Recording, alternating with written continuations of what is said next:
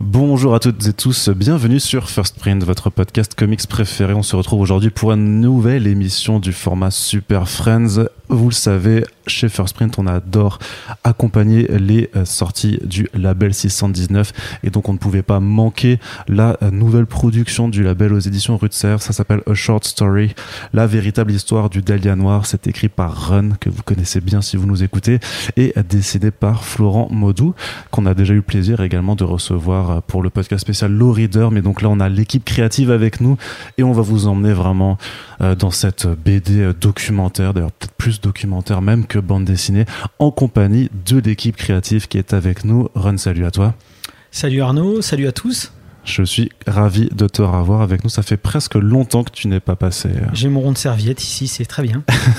Florent, bienvenue à toi et re-bienvenue également. Salut Arnaud on t'avait reçu. En fait, c'est pas une vraie émission qu'on avait faite, c'était une conférence qu'on avait fait pour le lancement de Law Reader, mais tu étais à présent ce soir-là à, Metz, je me rappelle. Tout à fait. Et donc là, c'est la première fois qu'on te reçoit vraiment dans le podcast, dans, on va dire dans, dans le studio, même si effectivement on n'enregistre pas exactement dans le studio habituel. Alors pour celles et ceux, puisque c'est la première fois peut-être que tu passes juste faire un topo qui es-tu? Ron on le connaît il a déjà fait 15 heures de, de podcast chez nous donc on, on, le connaît un petit peu mais si tu veux juste un petit peu te présenter très rapidement Bon, bah, ça marche. Alors moi, je suis Florent Maudou, je suis auteur de bande dessinée depuis 2008 euh, euh, chez 619.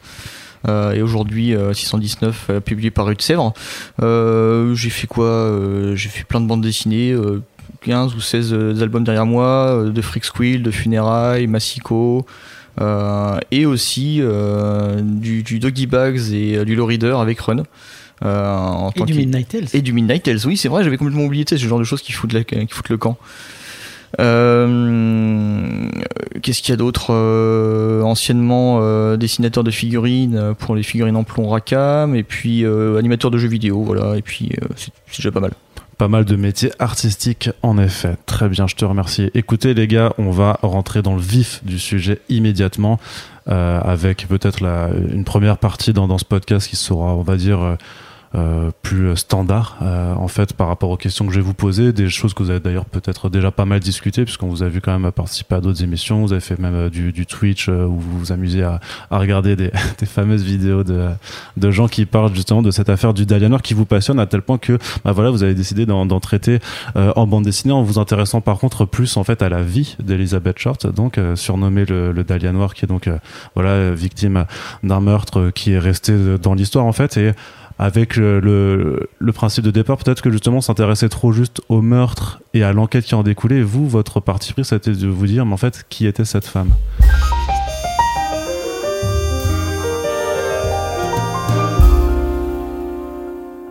Euh, en fait, ça, ça, ça, commence il y a un peu plus de 10 ans, euh, même ouais, plus de 10 ans, parce qu'en fait, on se connaît avec Ron depuis, euh, depuis le début. Euh, il était tout de suite mon directeur de collection et très vite, on est devenus amis. Et il m'a très vite parlé de euh, Elizabeth Short, le Dania Noir, euh, comme objet de, de fascination culturelle et comme peut-être comme futur projet, mais bon, vraiment, ça restait quelque chose de flou, quoi. Et euh, par contre, effectivement, euh, voilà, l'enquête euh, sur le Dahlia Noir que, que Ron a commencé, elle commence il y a plus de dix ans sur, avec des bouquins, de la littérature. On pense souvent que tout est lié au roman de Delroy et pas forcément en fait. Euh, moi, pour, pour le coup, moi j'ai découvert avec le roman d'Elroy hein, le, le, mythe du Dahlia Noir, mais, euh, mais Ron, lui, c'était vraiment autour de, de, de, de l'enquête et de toutes les hypothèses qui avaient pu sortir en dehors de la fiction d'Elroy, qui qui est vraiment un cadre fictif. Quoi. Moi, je vais te laisser. Ouais. Non, mais t'as as tout dit.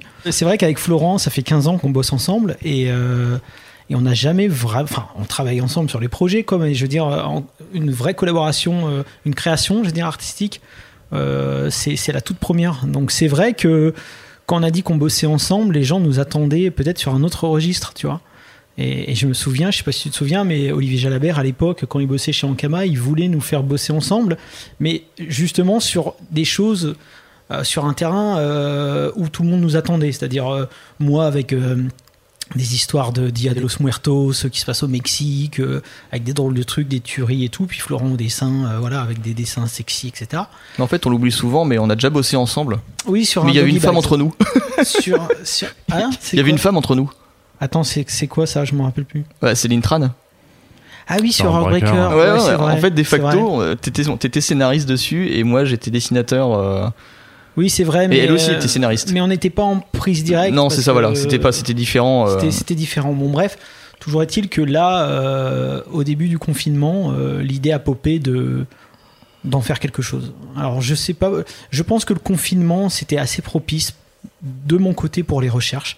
Tu vois, le monde Mhm. s'était arrêté. Il y avait un mood particulier où euh, je me suis dit, cette, cette affaire-là, faut quand même essayer d'en faire quelque chose. À l'époque, on discutait peut-être d'en faire un quelque chose dans le low reader. euh, non, pardon, c'était Doggy Bags à l'époque. Ouais.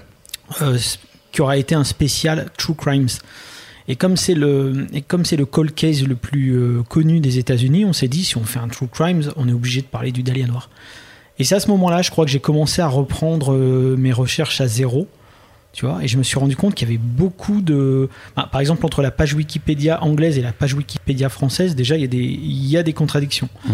Donc tu dis, bon, attends, euh, vas-y, on va reprendre euh, ailleurs. Bourgoin, tu vas pas rouvrir le bouquin pour X raisons. Euh, tu rouvres euh, le bouquin de Steve Odell. euh, certaines informations sont correctes, mais bon, ses conclusions sont complètement fuckées. Et puis, en fait, au fur et à mesure, je me dis, bon, bah, il n'y a pas, il faut revenir à la base, quoi. C'est-à-dire, la base, c'est le- les procès-verbaux de police, les dossiers euh, qui sont sur le site du FBI, et puis ensuite recouper avec des coupures de journaux.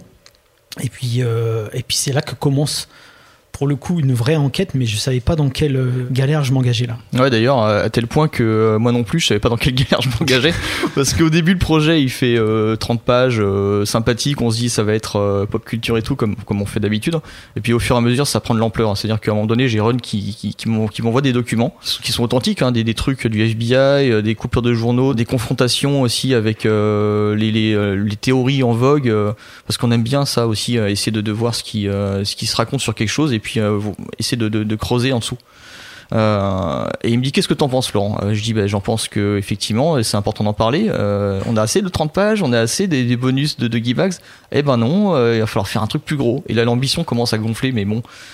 Euh, en fait on est plus porté par le projet et porté par les découvertes de Run euh, pendant l'enquête que, euh, que porté par notre ambition personnelle. C'est assez marrant ce phénomène. Ouais. C'est-à-dire que, le- quoi. que le projet s'est presque émancipé en fait de votre volonté initiale. Ouais. Et que c'est lui qui vous a embarqué plutôt que. Il y a un truc comme ça. Et d'ailleurs, euh, ça nous embarquait pas dans, dans le sens où on aurait aimé aller, en fait. Si tu veux, euh, nous, quand on a commencé ce- cette histoire du Dahlia Noir, on était comme tout le monde. On était baigné dans un imaginaire hollywoodien. Strass, paillettes, glamour, tu vois. euh, une Elizabeth Short, euh, tu vois, euh, entre guillemets, qui descend les marches comme ça, Ah ouais, un peu complètement, hein. sensuelle, lascive, Ouais. etc. Et Pin-Up Et D'ailleurs, il avait commencé, euh, ouais, et pin-up. Et d'ailleurs, Florent avait commencé un petit peu à, à- à dessiner pour se faire la main sur le visage qui est un peu particulier d'Elisabeth. Il avait commencé à, dans ce registre. D'ailleurs, il en reste un petit peu, on en a mis de temps en Ouais, temps. dans certaines euh, des illustrations des textes, euh, ce côté un peu pin-up. voilà, parce qu'on voulait aussi raccrocher avec l'époque et peut-être avec son imaginaire à elle. Ouais. Mais euh, très vite, je me suis rendu compte que ça allait pas du tout être ça, quoi. Tu vois Et moi, j'ai envie de, de, de, parce que Florent a quand même dit que ça faisait plus de, plus de 10 ans en fait que cette idée euh, avait émergé, enfin que tu te passionnais de cette affaire. C'est quoi ce qui te, pourquoi t'es été obsédé par le Dahlia noir en fait? Bah, je crois que c'était d'abord le Et comment tu l'as rencontré Ouais, c'est ça. C'est ce que c'est aussi le bouquin de James Ellroy. Je, que c'est, euh, je connaissais, euh, tu sais, à l'époque, il y avait des trucs genre. euh, des- Enfin, il y avait des trucs qui traînaient sur Internet, etc. là-dessus. Euh, je m'étais jamais, je, je m'étais jamais penché sur la question. Puis arrivé le bouquin de Odell, tu vois, de, de Steve Odell. Et puis un documentaire aussi euh, qui est sorti à cette période-là. Et euh, j'étais un peu fasciné. À la fois, je, trouvais que c'était pas très, tr- je trouvais que c'était pas très convaincant. Néanmoins, j'avais envie d'y croire. Il y avait vraiment cette volonté de croire que ça pouvait être possible. L'histoire était trop belle. C'est-à-dire le mec qui retrouve dans les, dans les affaires de son père qui vient de décéder un petit carnet dans lequel il y a deux photos qu'il identifie comme étant Elizabeth Short. Et là, il se dit pourquoi mon père a des photos d'Elizabeth Short? Et là, il arrive à la conclusion, après euh, moult péripéties, euh, bah, que c'est le tueur du Dahlia Noir. Et moi, ça, ça m'avait fasciné. Et bien que j'y crois pas vraiment, parce que je me disais, elle ressemble pas vraiment quand même sur les photos. Néanmoins, euh, j'avais envie d'y croire et ça, ça alimentait beaucoup mon, mon propre imaginaire et le mythe. C'est-à-dire qu'à partir de ce moment-là, je me suis dit, ok, euh, mais si c'est pas lui, qui ça peut être Tu vois Et j'avais toujours ce truc-là en tête. Et, euh, et de toute façon, aujourd'hui, quand tu regardes sur Internet, euh, même si tu tapes sur Google qui a tué le Dahlia Noir, euh, on va te dire que c'est Georges Odell, tu vois. Donc ce bouquin, je pense que ça a été la pierre angulaire de ma propre obsession. Je suis passé d'une espèce de fascination morbide, hein, que j'avoue, hein, parce que je connaissais rien d'Elizabeth Short. Je, connaissais juste de cette affaire-là la scène de crime. Oui, et puis juste le fait qu'elle soit morte. en Voilà, fait, tout simplement. Parce final, c'est une femme qui, qui est connue pour sa mort, en fait. C'est et ça. pas forcément pour ce qu'elle a fait de son vivant. Parce que justement, elle n'a pas réussi à faire quelque chose de son vivant. Voilà. Et donc je suis passé de ça à vraiment, euh, là pour le coup, une espèce d'obsession pour savoir euh, qu'est-ce qui s'est passé. Mais avant de comprendre ce qui s'est passé, bah, qu'est-ce qu'elle faisait là et qui elle était. Mm. Tu vois et finalement, le qui elle était a pris le pas euh, sur le reste. Seule sous un ciel indolent, elle décide de s'assumer par elle-même et de ne pas rentrer dans Massachusetts. Les eaux du Pacifique lui renvoient l'image d'une jeune femme belle, au charme de Nouvelle-Angleterre, au regard magnétique, aux cheveux de jais et au teint d'albâtre. Ses atouts seront ses armes. Devant elle, les rayons du soleil se perdent dans la mer et font miroiter les reflets aveuglants du rêve californien.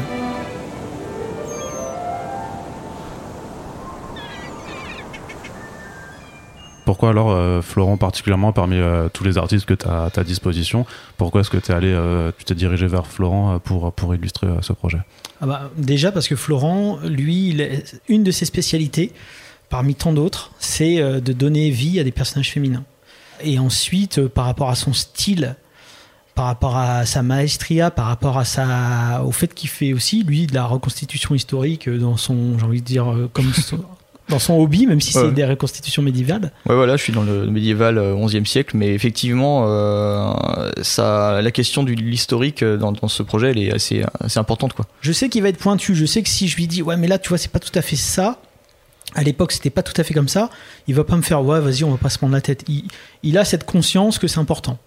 Voilà. Ouais, puis même euh, spontanément, c'est-à-dire que quand, quand je vois un angle mort euh, à représenter, parce qu'en fait, c'est- d'un point de vue li- littéraire, c'est assez facile de laisser des, des, trous. Euh, tu fais de la reconstitue, tu dis bah, ils vont à tel endroit, et puis euh, et puis ils décrivent vite fait le, euh, le cinéma, et en fait ça passe quoi. Mais moi, quand je, comme je suis là en train de reconstituer le, cinéma, le Aztec Theater, je vois qu'il y a un, je, je cadre, j'ai pas le choix, je, dois cadrer de cette manière-là parce que j'ai envie de le montrer comme ça, et je vois le bâtiment à côté. Donc le bâtiment à côté, c'est quoi? Ben, Je cherche. Euh, je trouve que c'est un, euh, un espèce de bar casino et euh, qui a des jeux d'argent. Donc dans le quartier, ça change la vision du, quartier. Je me dis tiens, c'est plus un quartier adulte. Et au final, je vois des, témoignages de l'époque qui me disent que le, le Aztec Theater de l'époque, c'était un cinéma, mais avec un, un seul plat, un cinéma un peu un peu pauvre, pas un beau cinéma, pas le beau Aztec Theater qu'il y avait à Santiago, parce qu'il y en a deux. Euh, Je me le piège. Ouais, pas, pas une salle en amphi, tu vois, vraiment un truc Ouais, euh, vraiment avec, euh, Ouais, limite. un euh, peu bas de gamme, quoi. et ça change la vision aussi de, de, de ce qu'on montre euh, et c'est euh, ouais j'ai- cette tendance à vouloir chercher le truc euh, historique quoi. Ouais, et, et ça pour moi c'était primordial. En plus du fait que Florent il peut avoir une patte très classique. Et je pense que pour le projet, euh, c'est vraiment ce qu'il fallait.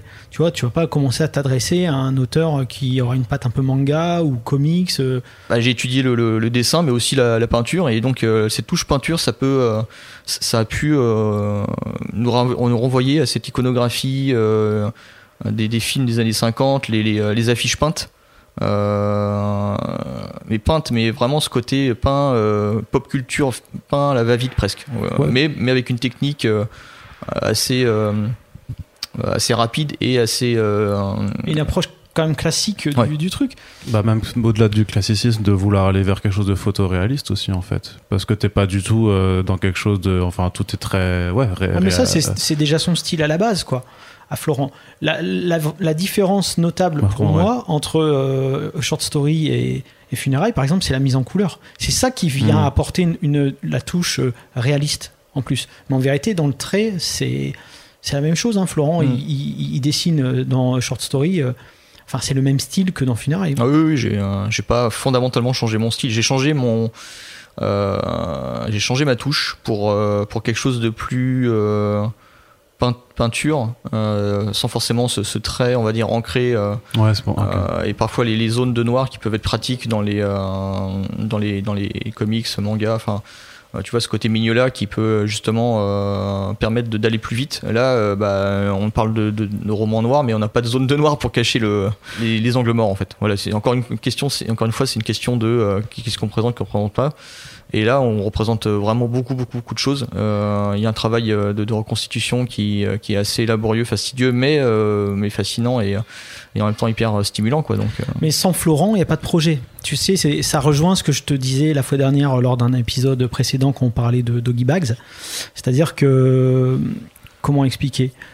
Il n'y a pas un projet préexistant et puis, et puis je le propose à plusieurs dessinateurs. C'est vraiment.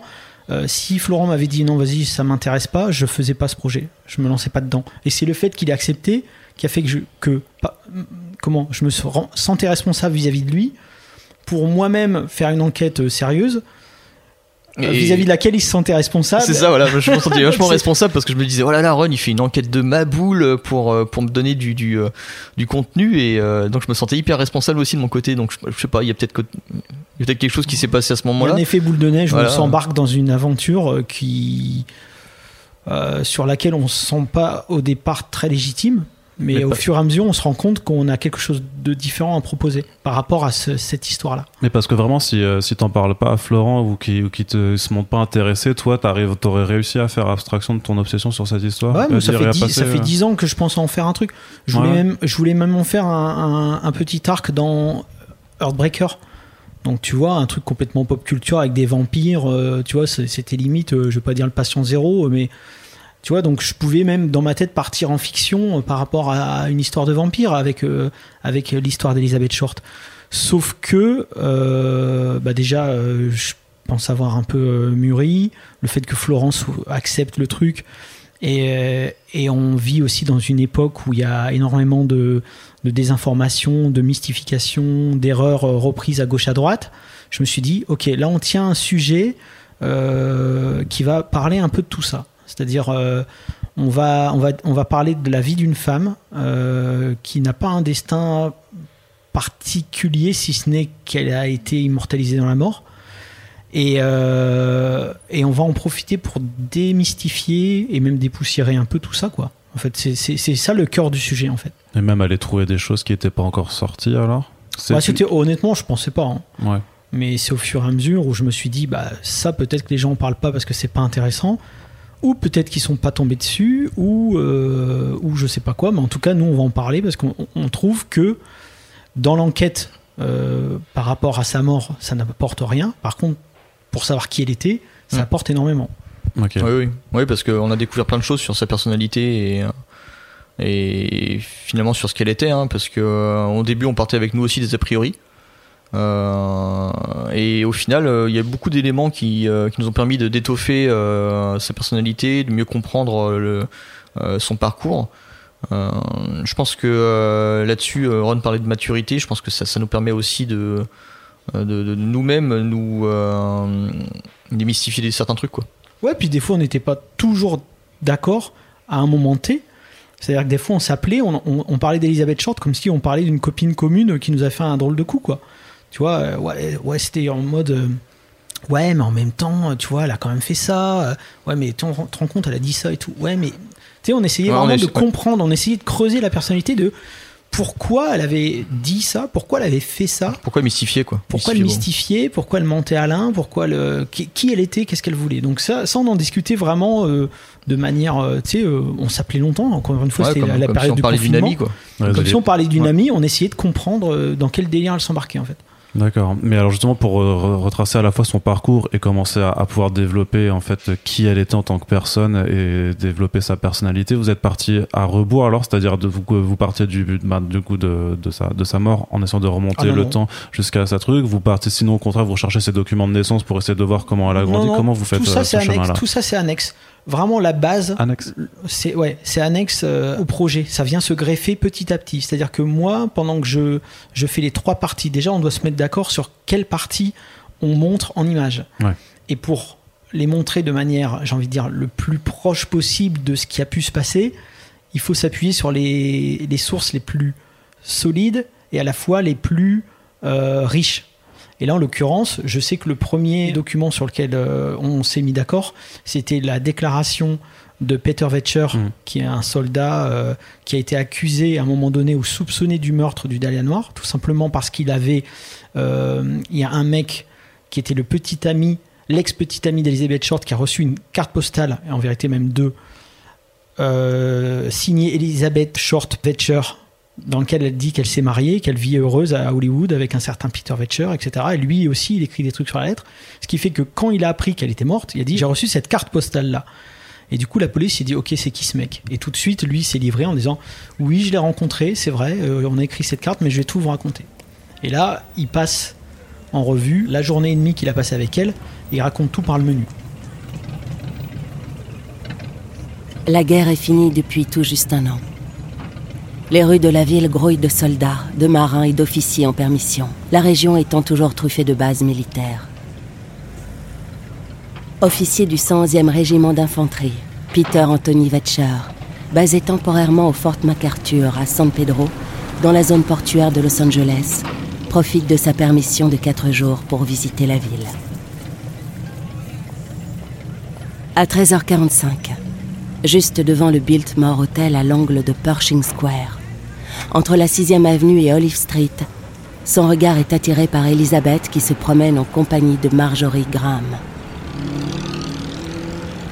Il est subjugué par son élégance, ses longs cheveux noirs projetant d'étranges reflets roux et son regard métallique. La jeune femme est si envoûtante qu'elle semble une créature du septième art échappée de sa bobine. Elle passe devant le militaire, tourne son regard vers lui, puis s'approche en souriant.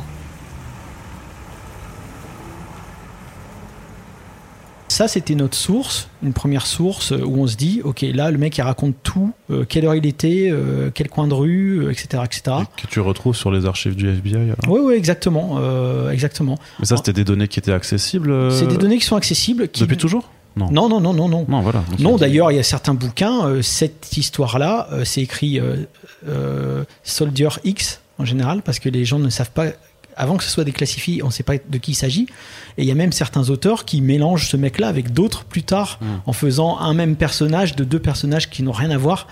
Et d'ailleurs, on n'a pas de photo de Peter Vetcher. hein. Il y a pas, Oui, a- tu, tu le dis que vous aviez, que tu t'es inspiré des, euh, Non. de ce qu'elle, que- de ce que tu pensais qu'elle aimait comme Voilà. type d'homme pour. Ouais, et pour puis, mais ça n'est- par contre, euh, moi j'ai retrouvé euh, sur ancestry.com, j'ai retrouvé euh, une partie de son arbre généalogique, euh, des choses comme ça. Mais, euh, Mais ça veut dire aussi, alors que si euh, ces archives du FBI n'avaient pas été déclassifiées, il n'y avait pas non plus de, de BD à faire, ou tu penses que t'aurais pu, euh, vous auriez pu trouver autre chose avec votre volonté quand même de, de vouloir être au plus Bah, ça proche aurait- de, de la ça réalité n'aurait pas été la même démarche, et je Mhm. pense qu'on n'aurait pas cherché à vouloir être au plus proche. Je pense qu'on se serait dit, Ouais. euh, soit on l'aurait pas fait, soit on se serait dit, vas-y, on fait une fiction. On fait une euh, fiction, on essaie de trouver un truc, un, un Ouais. angle d'attaque amusant et, euh, visuellement euh, chouette. Euh, mais, mais effectivement, quand, quand tu as le FBI, euh, quand, quand tu as des, arch- des archives déclassifiées du FBI, tu te dis quand même, ouais, on part sur du solide. Mm. Euh, donc c'est. euh, Après se posera la question tout à l'heure, euh, parce que nous, je sais pas si tu te souviens, se- à un moment donné, on se marrait parce qu'on se disait, il y a quand même cette scène où ils sont suivis et qu'il y a des, Mm. il y a cinq mecs dans la voiture et ils descendent. Euh, et puis euh, ils commencent à se faire courser et Vetcher qui dit à Elisabeth si tu veux je m'en charge et tout. Bon là avec Florent ouais, on ouais. s'est dit euh, ça se trouve il s'est fait démonter la gueule tu vois. Et euh, nous on va le on va le placer en tant que entre guillemets héros par rapport à la déposition qu'il a faite. Puis la famille de Vetcher va venir nous dire ah merci parce que franchement il a mal vécu ce ce, ce moment euh, c'était un trauma c'était un trauma qu'il a eu pendant, pendant très longtemps. Donc merci de l'avoir réhabilité dans votre BD donc si tu veux toujours avec cette question et on, on, on en parlera plus tard mais du doute. C'est-à-dire que Mm. nous on prend la déposition qu'il a faite à des agents de police alors qu'il est soupçonné d'un meurtre en se disant toujours bon dans ce qu'il dit il y a peut-être du vrai il y a peut-être du faux voilà mais ça euh, voilà. Après, ça, c'est la limite entre, tu vois, le, dans l'obsession de la vérité, c'est la limite entre l'acceptable et le bullshit total. Voilà. Et là, on se dit, bon, bah, c'est une déposition, on peut la retrouver, ça a été attesté par des agents, ça a été, euh, tout, tout ça est très bien euh, décrit et écrit, donc on considère que c'est une source fiable et on va mettre en image tout ce qu'il raconte. Ah, donc ça, ça, constitue votre premier chapitre, on, C'est ça. on va dire. Et pour les, pour les suivants, alors comment C'est d'autres témoignages. C'est d'autres témoignages. C'est des recoupements de témoignages. Pour le deuxième chapitre, c'est des, c'est sa mésaventures euh, au Chancellor Hotel, et puis ensuite euh, euh, bah, des témoignages de Anne Todd, de Mark Hansen, Les de, French. De, de Linda Hort, de, Ouais. de, plein, de plein de filles comme ça. Et là, il faut, par contre, des fois, c'est un petit peu glissant parce que parfois, il faut combler les trous. Par exemple, Linda Hort, elle dit euh, il y a quelqu'un qui est venu la chercher, mais on ne sait pas qui c'est. Tu vois? Puis ensuite, un peu plus tard dans la journée, on la retrouve avec Karl Bassiger. Donc, est-ce que c'est lui qui est venu la chercher au Chancellor ou pas? Ça, on n'en sait rien. Donc, on va pas mettre qui vient la chercher au Chancellor. On met une voiture anonyme qui vient la chercher au Chancellor. Et puis ensuite, plus tard, on la voit euh, justement euh, dans l'agence immobilière avec Karl Bassiger. Si tu veux, on n'essaye pas d'inventer quelque chose dont on n'est pas sûr. Donc ça, c'est une première difficulté.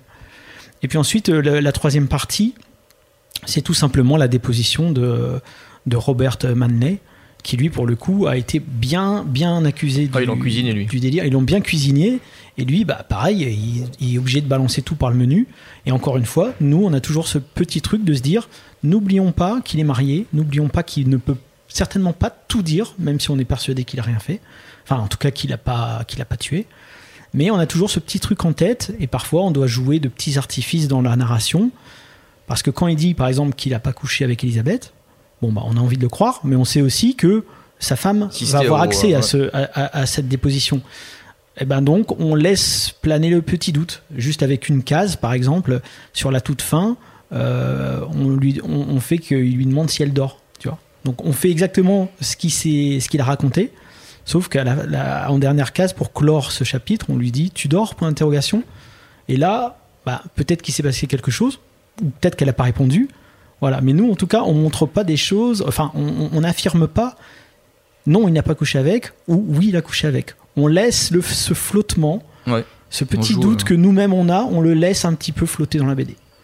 Et tu penses que c'est, euh, j'allais pas dire moral, mais tu, enfin, même en tant que, en tant que narrateur, en tant, en tant que, ou en tant que, justement, en tant que, que personne qui veut faire quelque chose de doc- documentaire, tu penses pas que ça peut être dangereux de laisser ce genre, ce genre de flou où on se pose la question et que ça va peut-être pas aller en contradiction en fait avec, vo- avec justement votre volonté affirmée aussi dès la, dès la préface en fait d'essayer d'être d'être au plus proche euh, Bah, de la vérité. Non, parce que Florent, tu on- tu tu t'en parleras aussi, euh, mais à un moment donné, il faut aussi, quand par exemple Peter Vetcher dit Nous sommes allés euh, voir tel spectacle à CBS avec Tony Martin, etc., euh, il dit pas exactement de quoi ils se sont parlé tout le long de la route, hein, tu vois.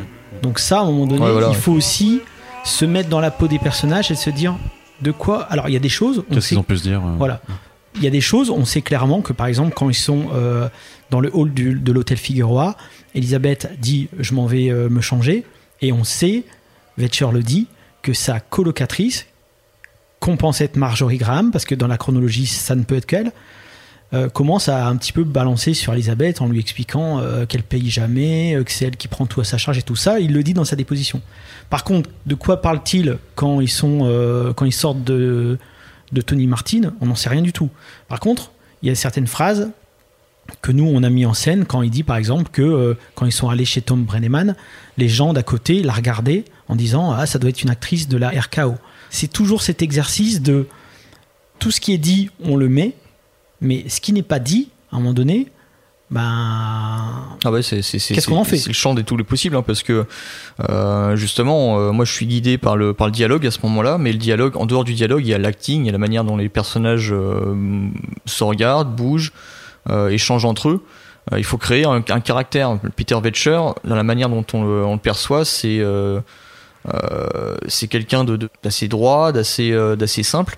Euh, Manley, il est, est très différent et très euh, et assez marrant pour tout dire, hein, parce qu'en fait, on, à un moment donné dans les photos, on le voit même euh, tripoter des, des, des pièces à conviction. On se dit mais euh, le mec il est fou parce que du coup euh, il laisse euh, il laisse ses traces. Ouais, euh, ses empreintes, ouais. ouais ouais, il laisse ses empreintes alors que c'est le FBI qui lui demande de toucher les. les, les, puis il y a même une clope dans sa main, tu vois. Ouais, il est juste à côté, il a une clope dans sa main. Enfin, c'est, c'est, euh, et en même temps, c'est un personnage. Enfin, euh, voilà, on se crée des personnages pour les faire bouger, pour les faire vivre. Et Elisabeth, c'est le premier personnage qu'on avait, euh, avait à faire vivre. Euh, Il y avait pas mal de photos.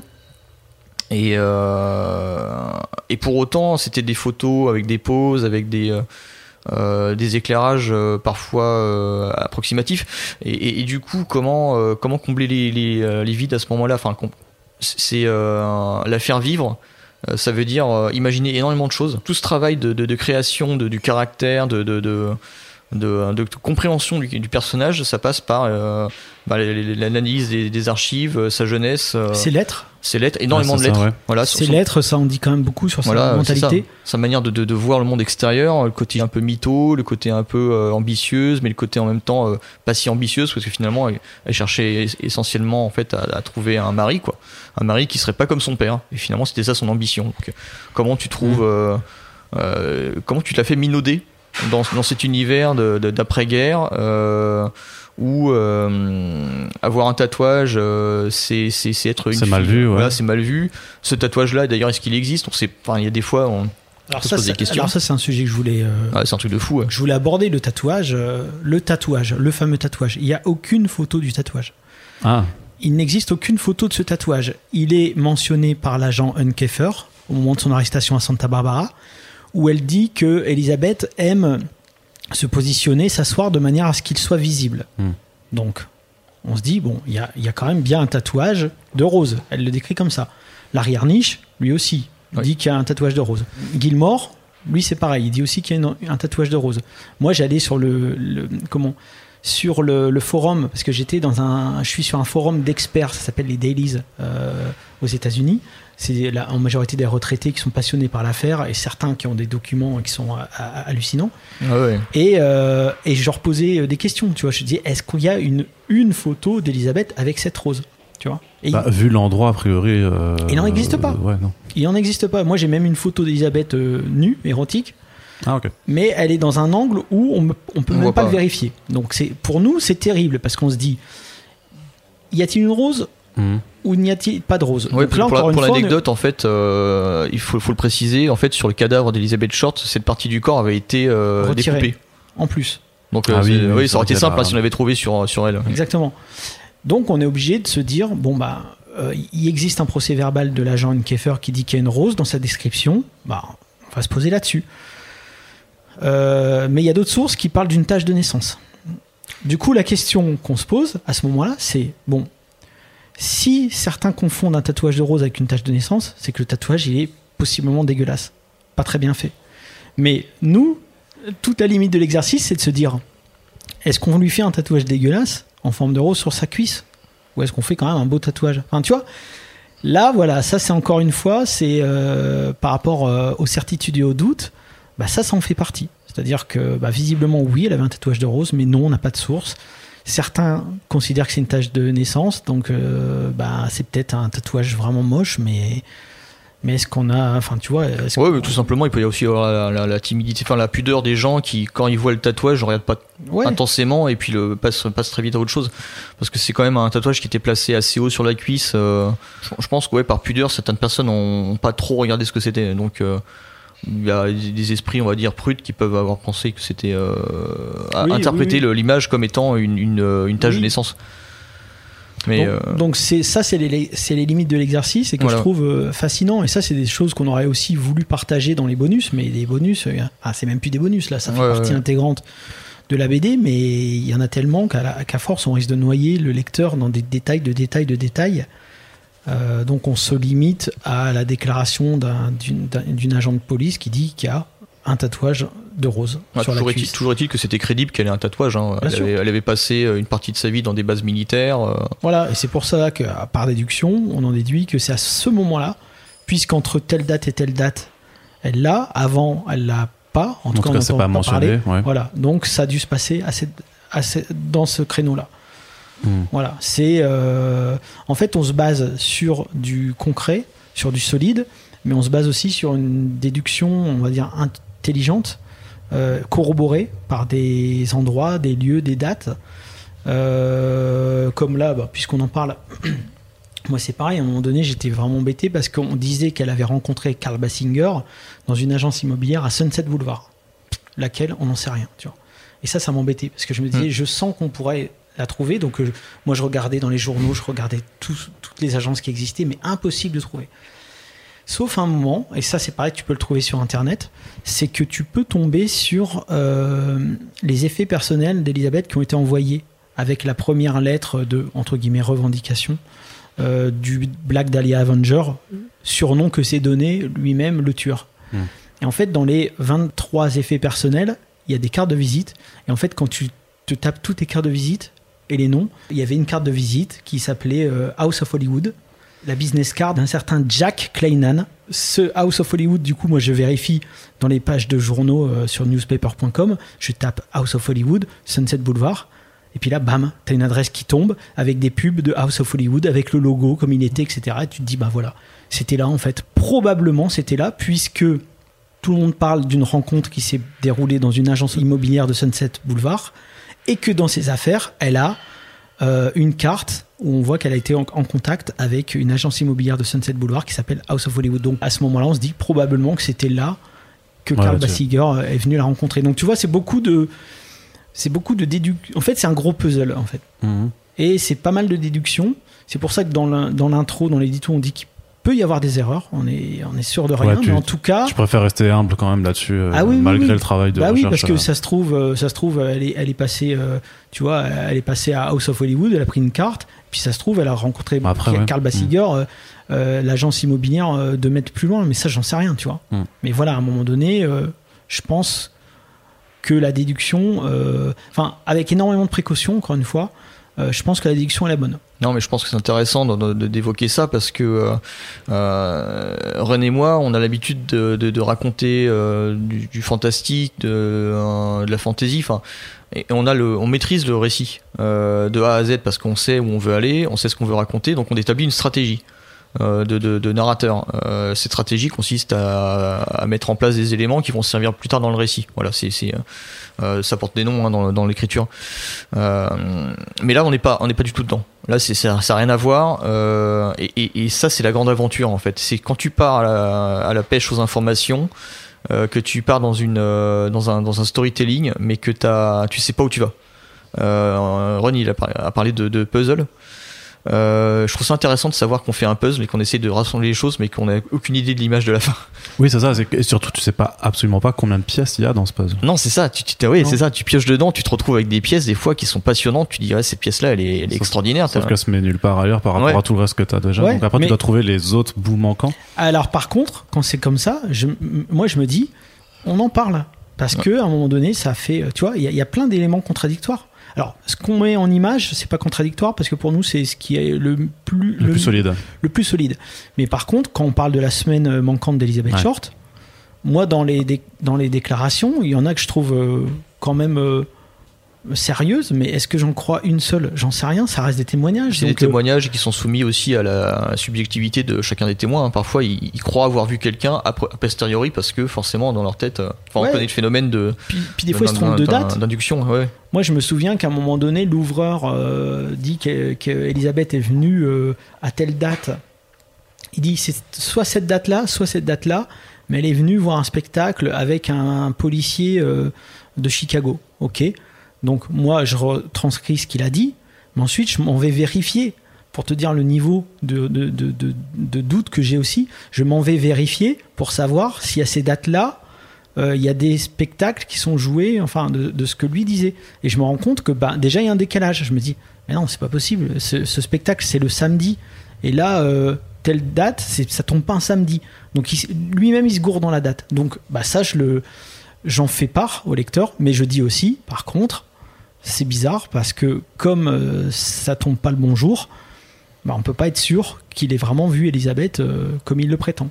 Parce que lui, il dit qu'il a vu début janvier. Mais début janvier, euh, c'est compliqué parce que euh, on la découvre morte le 15 et le 9, on sait qu'elle arrive le 9 à Los Angeles. Donc c'est entre le 9 et le 15. Et puis à- entre le 9 et le 15, ça peut pas être la date dont il parle parce que c'est pas le bon jour. Bon, enfin, tu vois le genre de délire.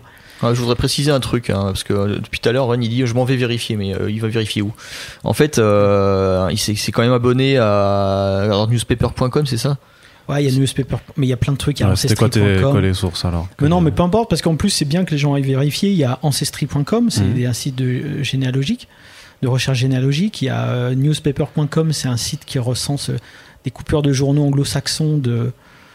Mais de. mi- j'en- j'en- j'en- 1800, je je l'ai utilisé, même 1600. Ouais, 1600. Je l'ai utilisé pour monter à 86. Ouais. Voilà, donc ça, c'est c'est là-dedans que j'ai trouvé Bah, ça. T'avais pas- t'avais même traduit des articles, non euh, Ouais, j'avais pendant carrément traduit hein, des ça articles pour que les gens comprennent un peu la mentalité de l'époque. Mhm. Euh, et puis ensuite, euh, des sites justement, comme le forum de Black Dahlia in Hollywood, où là, c'est des gens, euh, faut montrer pas de blanche, tu peux pas y aller comme ça et y accéder. Il faut dire pourquoi tu vas, parce qu'ils veulent pas de trolls, ils veulent pas de trucs comme ça. Et ensuite, une fois que tu es accepté, euh, voilà, tu as, tout un système de réputation, etc. Euh, bon, c'est, t'arrives, il faut pas trop poser des questions qui ont été mille fois posées parce que tu te fais vite rembarrer, etc., Ouais. etc. Et puis, euh, puis en général, les gens ils te sortent des sources. Et puis ensuite, eh ben, il y a tout simplement euh, Les archives du les FBI. archives ouais, du FBI. Enfin, il y a- il y a- il y a- finalement, il y a quand même pas mal de choses, mais allez vérifier, c'est ça que ça veut dire. Et puis Ouais. ensuite, euh, par exemple, il y a des archives de fans de. de ça s'appelle pas des podcasts, mais de radiothéâtre, euh, ils appellent ça, où ils recensent euh, date par date, jour par jour, ce qui passait à l'époque. Donc ça aussi, tu peux aller même vérifier et écouter ce qu'Elisabeth. euh, tu vois, Ouais, il y a des enregistrements d'époque de, de certains types Ouais, de bien shows. sûr, bien sûr. Mmm, good. Mmm, good. That's what Campbell soups are. Mmm, good. From Hollywood, the Campbell Soup Show, starring Jack Carson.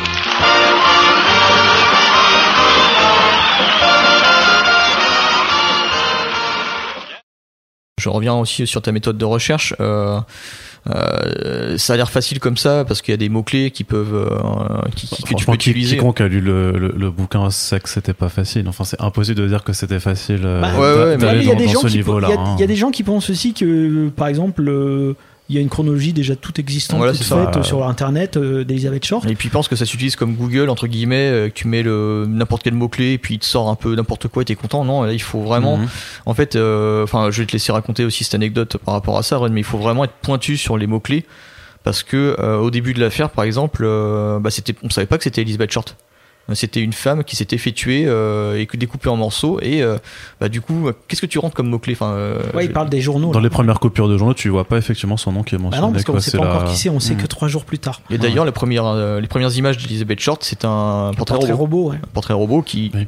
euh, qui est pas très ressemblant, enfin qui, qui ressemble et, euh, et euh, ouais, c'est, vraiment, euh, bah, c'est vraiment un travail de fou, de, fou, de fourmi. hein.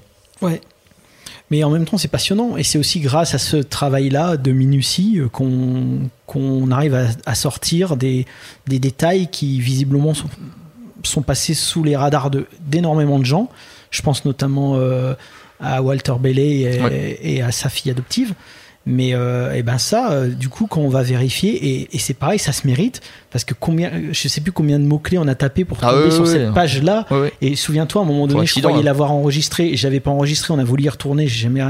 Je, Ouais, on a eu mal pas dessus. Ouais, ouais.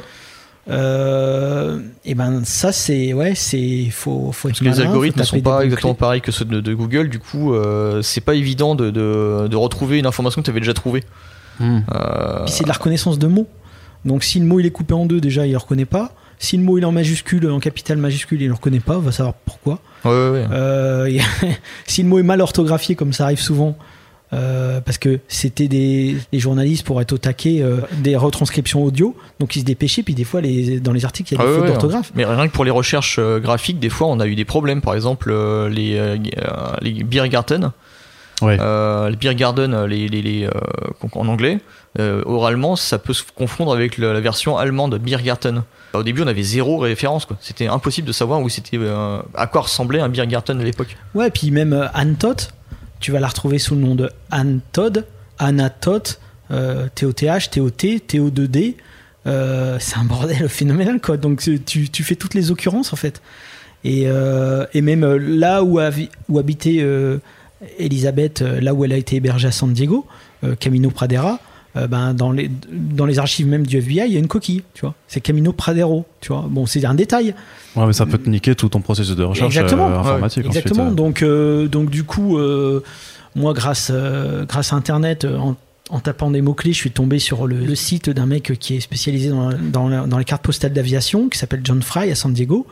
Et puis c'est lui qui m'a fourni les informations les plus précises sur à quoi ressemblait le quartier à l'époque, euh, quel type de baraque c'était, parce que moi, encore une fois, j'étais dans mon imaginaire des petites maisons euh, type Los Angeles, euh, Ah, moi, j'imaginais plutôt des espèces de grands ensembles pour- militaires. Ah oui Euh, ouais, j'étais des pas Ouais, mais avant, ouais, Ouais, mais ouais. avant que moi je comprenne que c'était chez ça, voilà. les militaires, moi j'étais dans, j'étais euh, limite la maison de Alf, tu vois. Donc, euh, et puis d'un coup, tu fais Ah merde, c'est- des maisons comme ça, putain, c'est pas fou. euh. Et puis après, il faut reminder ton. Enfin, il faut, il faut reset tout ce que tu crois savoir sur ce truc-là. Donc, tout ton imaginaire que tu t'étais fait à San Diego avec la mer à côté, euh, des petites résidences avec des palmiers, non, c'est pas du tout ça. Donc, et puis, ah merde, ah ouais, mais c'était Noël, ah oui, donc il y avait des sapins de Noël. Ouais. Ah ouais, ok, ok, ok, ouais, mais ça n'a rien à voir avec, ce que je, avec l'imagerie que je m'en étais faite. Et c'est ça qui nous intéressait aussi, c'était de, se re- de remettre tout ça dans le contexte, de manière à essayer de s'approcher au plus proche de la réalité, sans que nous-mêmes l'ayons vécu, quoi. Mhm. Tu vois, moi je suis vieux, mais quand même pas, euh, j'ai quand même pas, Pas- connu. pas à ce point. non, non, mais pas. donc, euh, donc c'est à la fois fascinant, à la fois euh, déstabilisant, même pour nous. Et pour tout dire, on savait même pas euh, comment. Moi, moi, au moment de le livrer à rue de Sèvres, j'avais pas, j'avais limite envie de le garder pour nous en fait. C'était limite, on a fait ce travail-là pour nous, on le garde pour Ouais. nous. Euh, je savais pas ce que ça allait, je savais pas comment les gens allaient réagir. Euh, je me sentais pas encore suffisamment euh, légitime. Bon après tu connais, hein, on en a déjà parlé plusieurs fois. Mais euh, je me suis dit merde, les gens vont se dire euh, putain ils se prennent pour des historiens maintenant, c'est quoi ce bordel, euh, tu vois? Ça, c'est qu'à la différence d'un travail de fiction, on te juge sur Ouais. juste ta capacité à imaginer. Là, on peut dire que ce que tu imagines, en fait, fait défaut à la réalité, que bah, t'es un menteur. en Ouais, fait. puis encore une fois, comme ça a été fait pendant euh, le confinement, tu as l'impression que tu étais tout seul dans un délire avec ton pote. Ouais, ouais, on a fait, on est parti sur un délire, et puis là, d'un coup, tout le monde va le regarder, tu vois. Mais, mais c'est particulier. Hein. Moi, aujourd'hui, quand je le vois, ce bouquin, c'est comme si je sortais mon premier bouquin. J'en ai, j'en ai plus de 15 hein, derrière moi, mais là, euh, là je, sais, je sais pas, j'ai l'impression d'avoir. un- On est un peu plus à nu, ouais. Je sais pas pourquoi, je me sens aussi plus à nu. Ouais. Je suis, je suis plus. Je sais pas, je suis nerveux, je sais pas comment t'expliquer. Bon, en plus, moi, ce qu'il faut savoir, enfin, ce qu'il faut savoir, c'est qu'en plus, au moment du bouclage, etc., j'ai eu de, de très très mauvaises. Très très mauvaises nouvelles Ouais, de mon des- foyer. ouais, ouais. Donc du coup, euh, j'étais un peu chamboulé. Donc euh, je, je- Ça a aussi perturbé ton regard alors sur. euh, ouais, puis Sur ça a perturbé. C'est-à-dire que si tu veux, c'est parti en bouclage, alors que dans ma tête, on n'a pas encore fini presque, Ouais. tu vois. Mais en même temps, moi, pour tout dire, on- je continue mes recherches sur, sur cette histoire. Moi, c'est ce que je voulais te demander. De toute façon, euh, tu, tu, tu me coupes l'herbe sous le pied. C'est vraiment pas très sympa de ta part euh, en plein podcast, Ron. Mais c'était- c'est de savoir c'était à quel moment tu t'arrêtais. Donc, on, en fait, on va comprendre que tu ne t'es pas arrêté. Pas. Non, Mais, s'arrête que, pas, mais que hein. justement, à quel, à quel moment, par contre, pour euh, l'objet physique du, du, du bouquin, où là, il y a une limite, euh, puisqu'il faut bien l'imprimer et, et raconter un truc, c'est à quel moment tu dis, OK, j'ai quand même assez de données pour dire, là, c'est bon, avec Flo, on va pouvoir raconter ce qu'on a envie de, de, Bah, on, de pouvait, on raconter. pouvait pas, on pouvait plus reculer. On avait une deadline, hein, donc. Euh, Ah, c'est juste le pragmatisme. Ouais, et puis, en, ouais. et puis en plus une deadline euh, mutuelle, c'est-à-dire qu'à un moment donné, euh, c'était, euh, bah, comme, je- comme on disait tout à l'heure avec Run, c'est lui il bosse de son côté, donc moi il faut que je bosse. Et du coup, dans, dans la tête de Run, c'est bon, ouais, Florent, j'ai, euh, euh, ça faisait longtemps qu'on voulait faire un projet ensemble, donc j'ai j'ai senti qu'il se- il, il s'était donné du mal à un moment où il pouvait plus, où il, a- il était à bout de souffle sur plein d'autres projets, mais il s'est quand même euh, remis dans le, dans le projet, il s'est quand même euh, réintégré dans le, dans, dans, l'écriture euh, parce que c'est, il fallait compiler toute une quantité de données phénoménales. Enfin, quand- tu vois, quand te, quand on te dit, euh, euh, voilà, tu as accès à tout ça, tu te dis, ah bah attends, euh, je vais pas passer à côté en fait. Je vais tout éplucher. Et Run, il a tout épluché, mais euh, il a été vérifié parfois 3-4 fois euh, la même information euh, dans, des, euh, dans des, journaux différents, dans des, des sources différentes, qui ont permis de, de dire, ok, probablement, là on est sur quelque chose d'assez juste. Et puis en euh, plus, avec la, euh, je suis désolé, mais avec la pauvreté du, du- de l'anglais, par exemple, à un moment donné, Gordon Fickling, il dit euh, Nous nous sommes rencontrés euh, à- dans la Californie du Sud, dans un seul journal. hein. C'est- bah, rien que ça, ça me foutait la merde. Parce que je me suis dit Attends, ils se sont, confo- ils se sont rencontrés à Miami, normalement. Mais en fait, Met, ça peut aussi être retrouvé. Nous sommes retrouvés, Oui. pas forcément rencontrés. Mm. Donc, tu vois. Ça, c'était une, une difficulté en plus. Et à un moment donné, j'en étais arrivé, au moment de le livrer, j'en étais arrivé à un tel niveau de doute sur tout ce qui était écrit dans le bouquin, j'en venais même à douter de la propre existence d'Elisabeth, à me dire est-ce que est-ce qu'elle a vraiment existé? Est-ce qu'elle est vraiment morte? Est-ce qu'elle Enfin, tu vois, j'en venais à douter de tout, tout, tout, tout, tout. Donc là, Ouais. quand on est à ce niveau-là, c'est que tu dis vas-y, il faut laisser refroidir la machine. Euh, c'est bon, t'as fait le travail. euh, voilà, maintenant il faut, faut livrer quoi.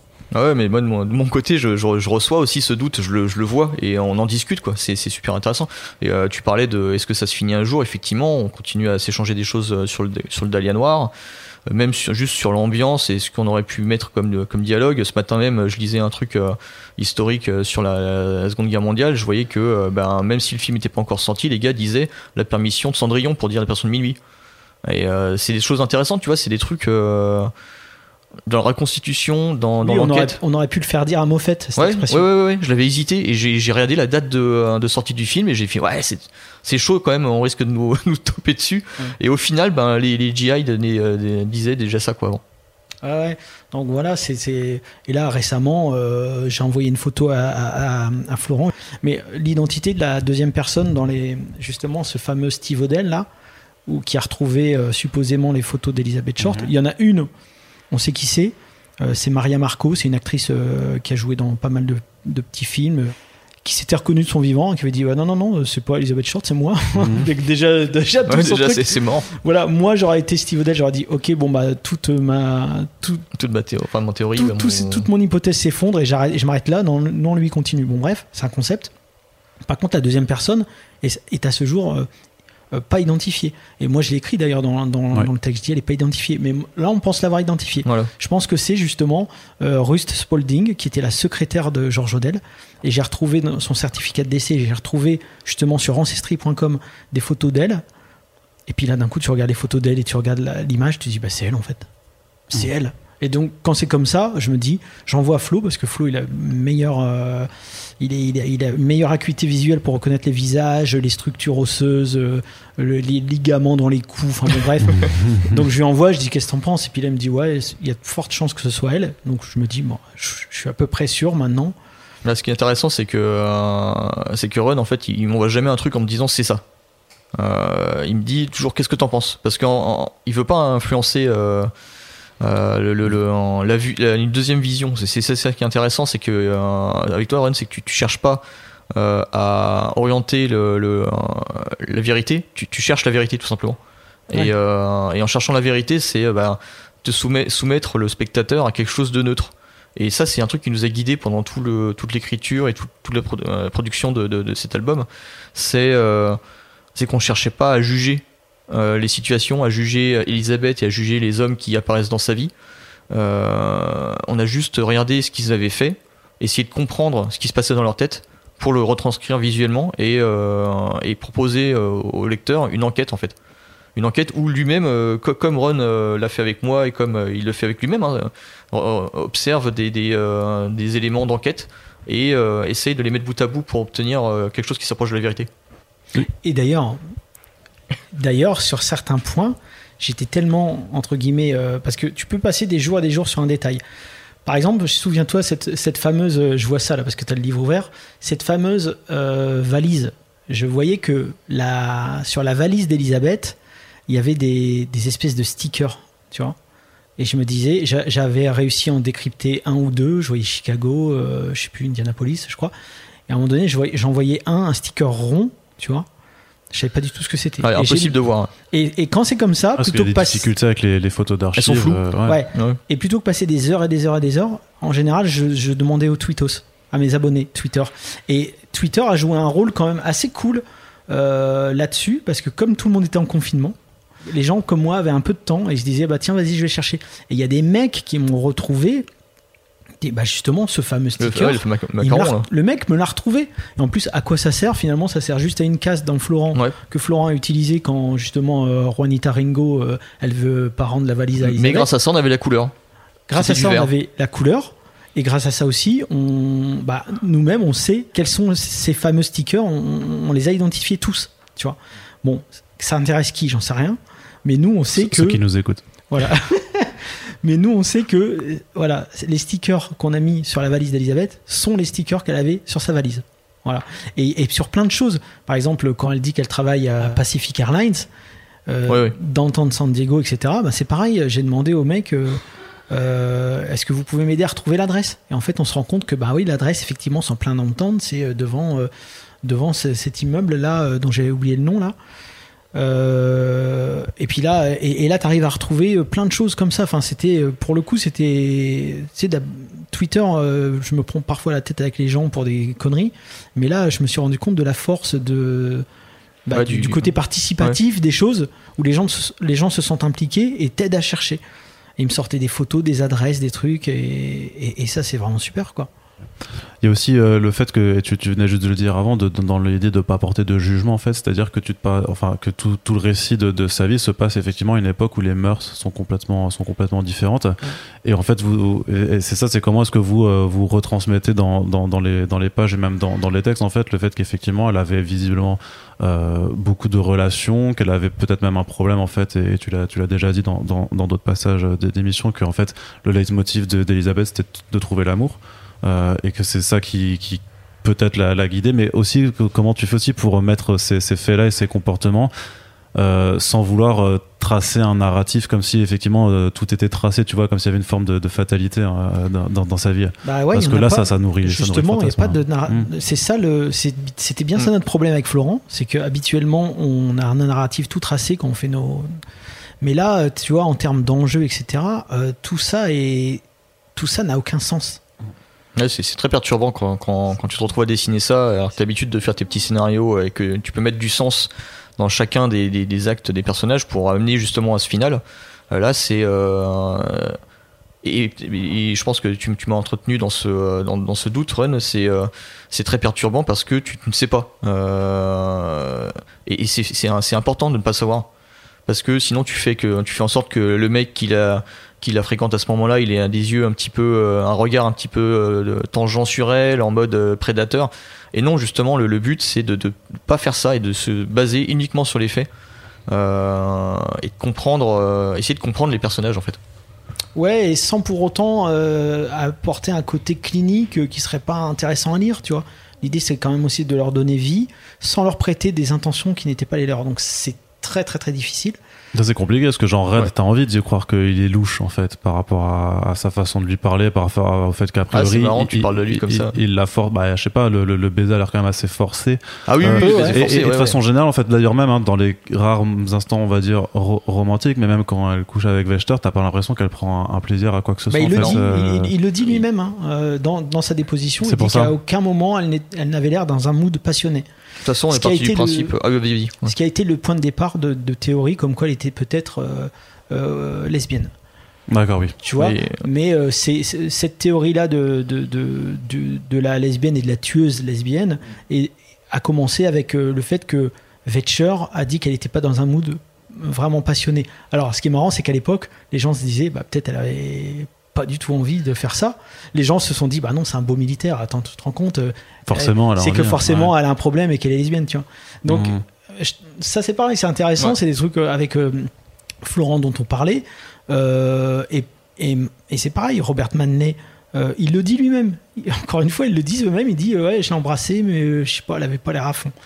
Euh, et toi, je pense que tu vas parler de la photo. Bah oui, Diego. justement, j'allais euh, rebondir sur cette photo-là parce que euh, on parlait de- du côté sociétal, de la, des gens de l'époque.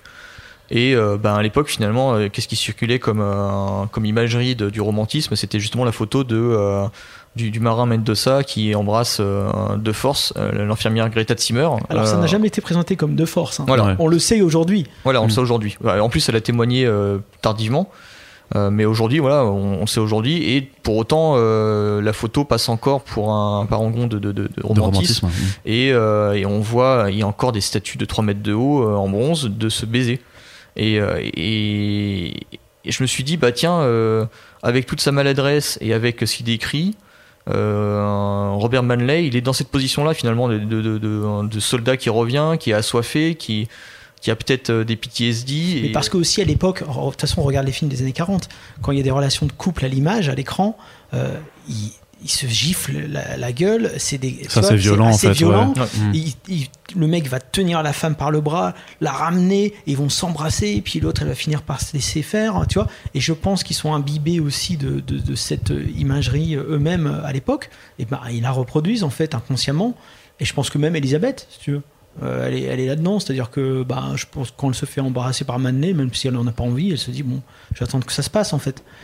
Donc, euh, bah, tout ça, on- encore une fois, on voulait le mettre euh, en image en fait. Euh, Ouais, puis tu parles de, de, de films de l'époque et effectivement. euh, Ça faisait partie de tes recherches aussi, Oui, oui, oui, tout à hein. fait. Ouais. Bah, le, le- le passage où il danse, euh, j'avais besoin de voir comment dansaient les, les- les gens de l'époque, euh, comment, comment ils, ils bougeaient. Et puis euh, arrive un moment, un film, alors je sais plus le nom du film, mais c'est euh, un- c'est un couple qui danse et effectivement il y a ce côté un peu euh, fripon, un peu euh, voyeuriste euh, où euh, elle tourne sur elle-même et la jupe se lève. Ouais. Euh, À la Marilyn, Marilyn un Monroe, peu la Marilyn Monroe, euh, voilà. mais en avance. Et vraiment dans cet esprit pin-up de, euh, elle est sexy par inadvertance. Et ça c'est euh, c'est un truc qu'on retrouve encore beaucoup dans les mangas aujourd'hui, le sexy par inadvertance, et euh, qui se retrouve aussi dans l'esprit pin-up. Euh, ah bah zut, euh, un- écureuil s'est barré avec mon soutien-gorge, alors je vais lui courir derrière alors que je suis toute nue et mon voisin il tombe dessus quoi. Et ça c'est vraiment l'esprit pin-up. Euh, donc Oui, euh, un peu ingénu. ouais ingénu, ouais, tout à fait. Mais, mais du coup, c'est pour ça aussi que dans les publicités, alors là pour Ouais. le coup, contrairement à Doggy Bags, on imagine des publicités, on fait des fausses publicités. Là, c'est des vrais. Là, c'est des vrais qu'on a repris.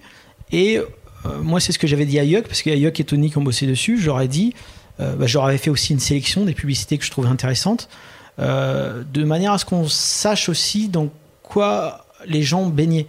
Et, notamment, on a repris, euh, tu vois, il y avait énormément d'images euh, qui montraient la femme, euh, par exemple, en position d'hystérie ou en position de victime, tu vois. Et c'était cet imaginaire-là. Euh, les années 40, c'était cet imaginaire-là, beaucoup. Donc euh, vous verrez, euh, si vous regardez bien les publicités qu'on a choisi de montrer, euh, bah, il y, a- il y a ce côté-là qui est quand même euh, mis en avant pour euh, bah, aussi. finalement, c'est notre seule emprise sur le narratif. Tu vois, c'est à ce moment-là où on a envie de mettre des petites Ouais. pistes, euh, voilà.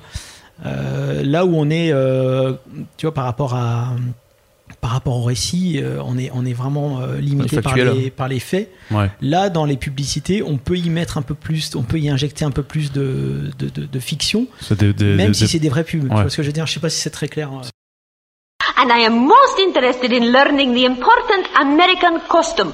Cost- oh, customs. Uh, well, Senorita, I could acquaint you with a great many of them. Tell me, have you been through the uh, tunnel of love? No. Haven't you been to the love seats at the Paramount? Or the parking lot at the Palladium?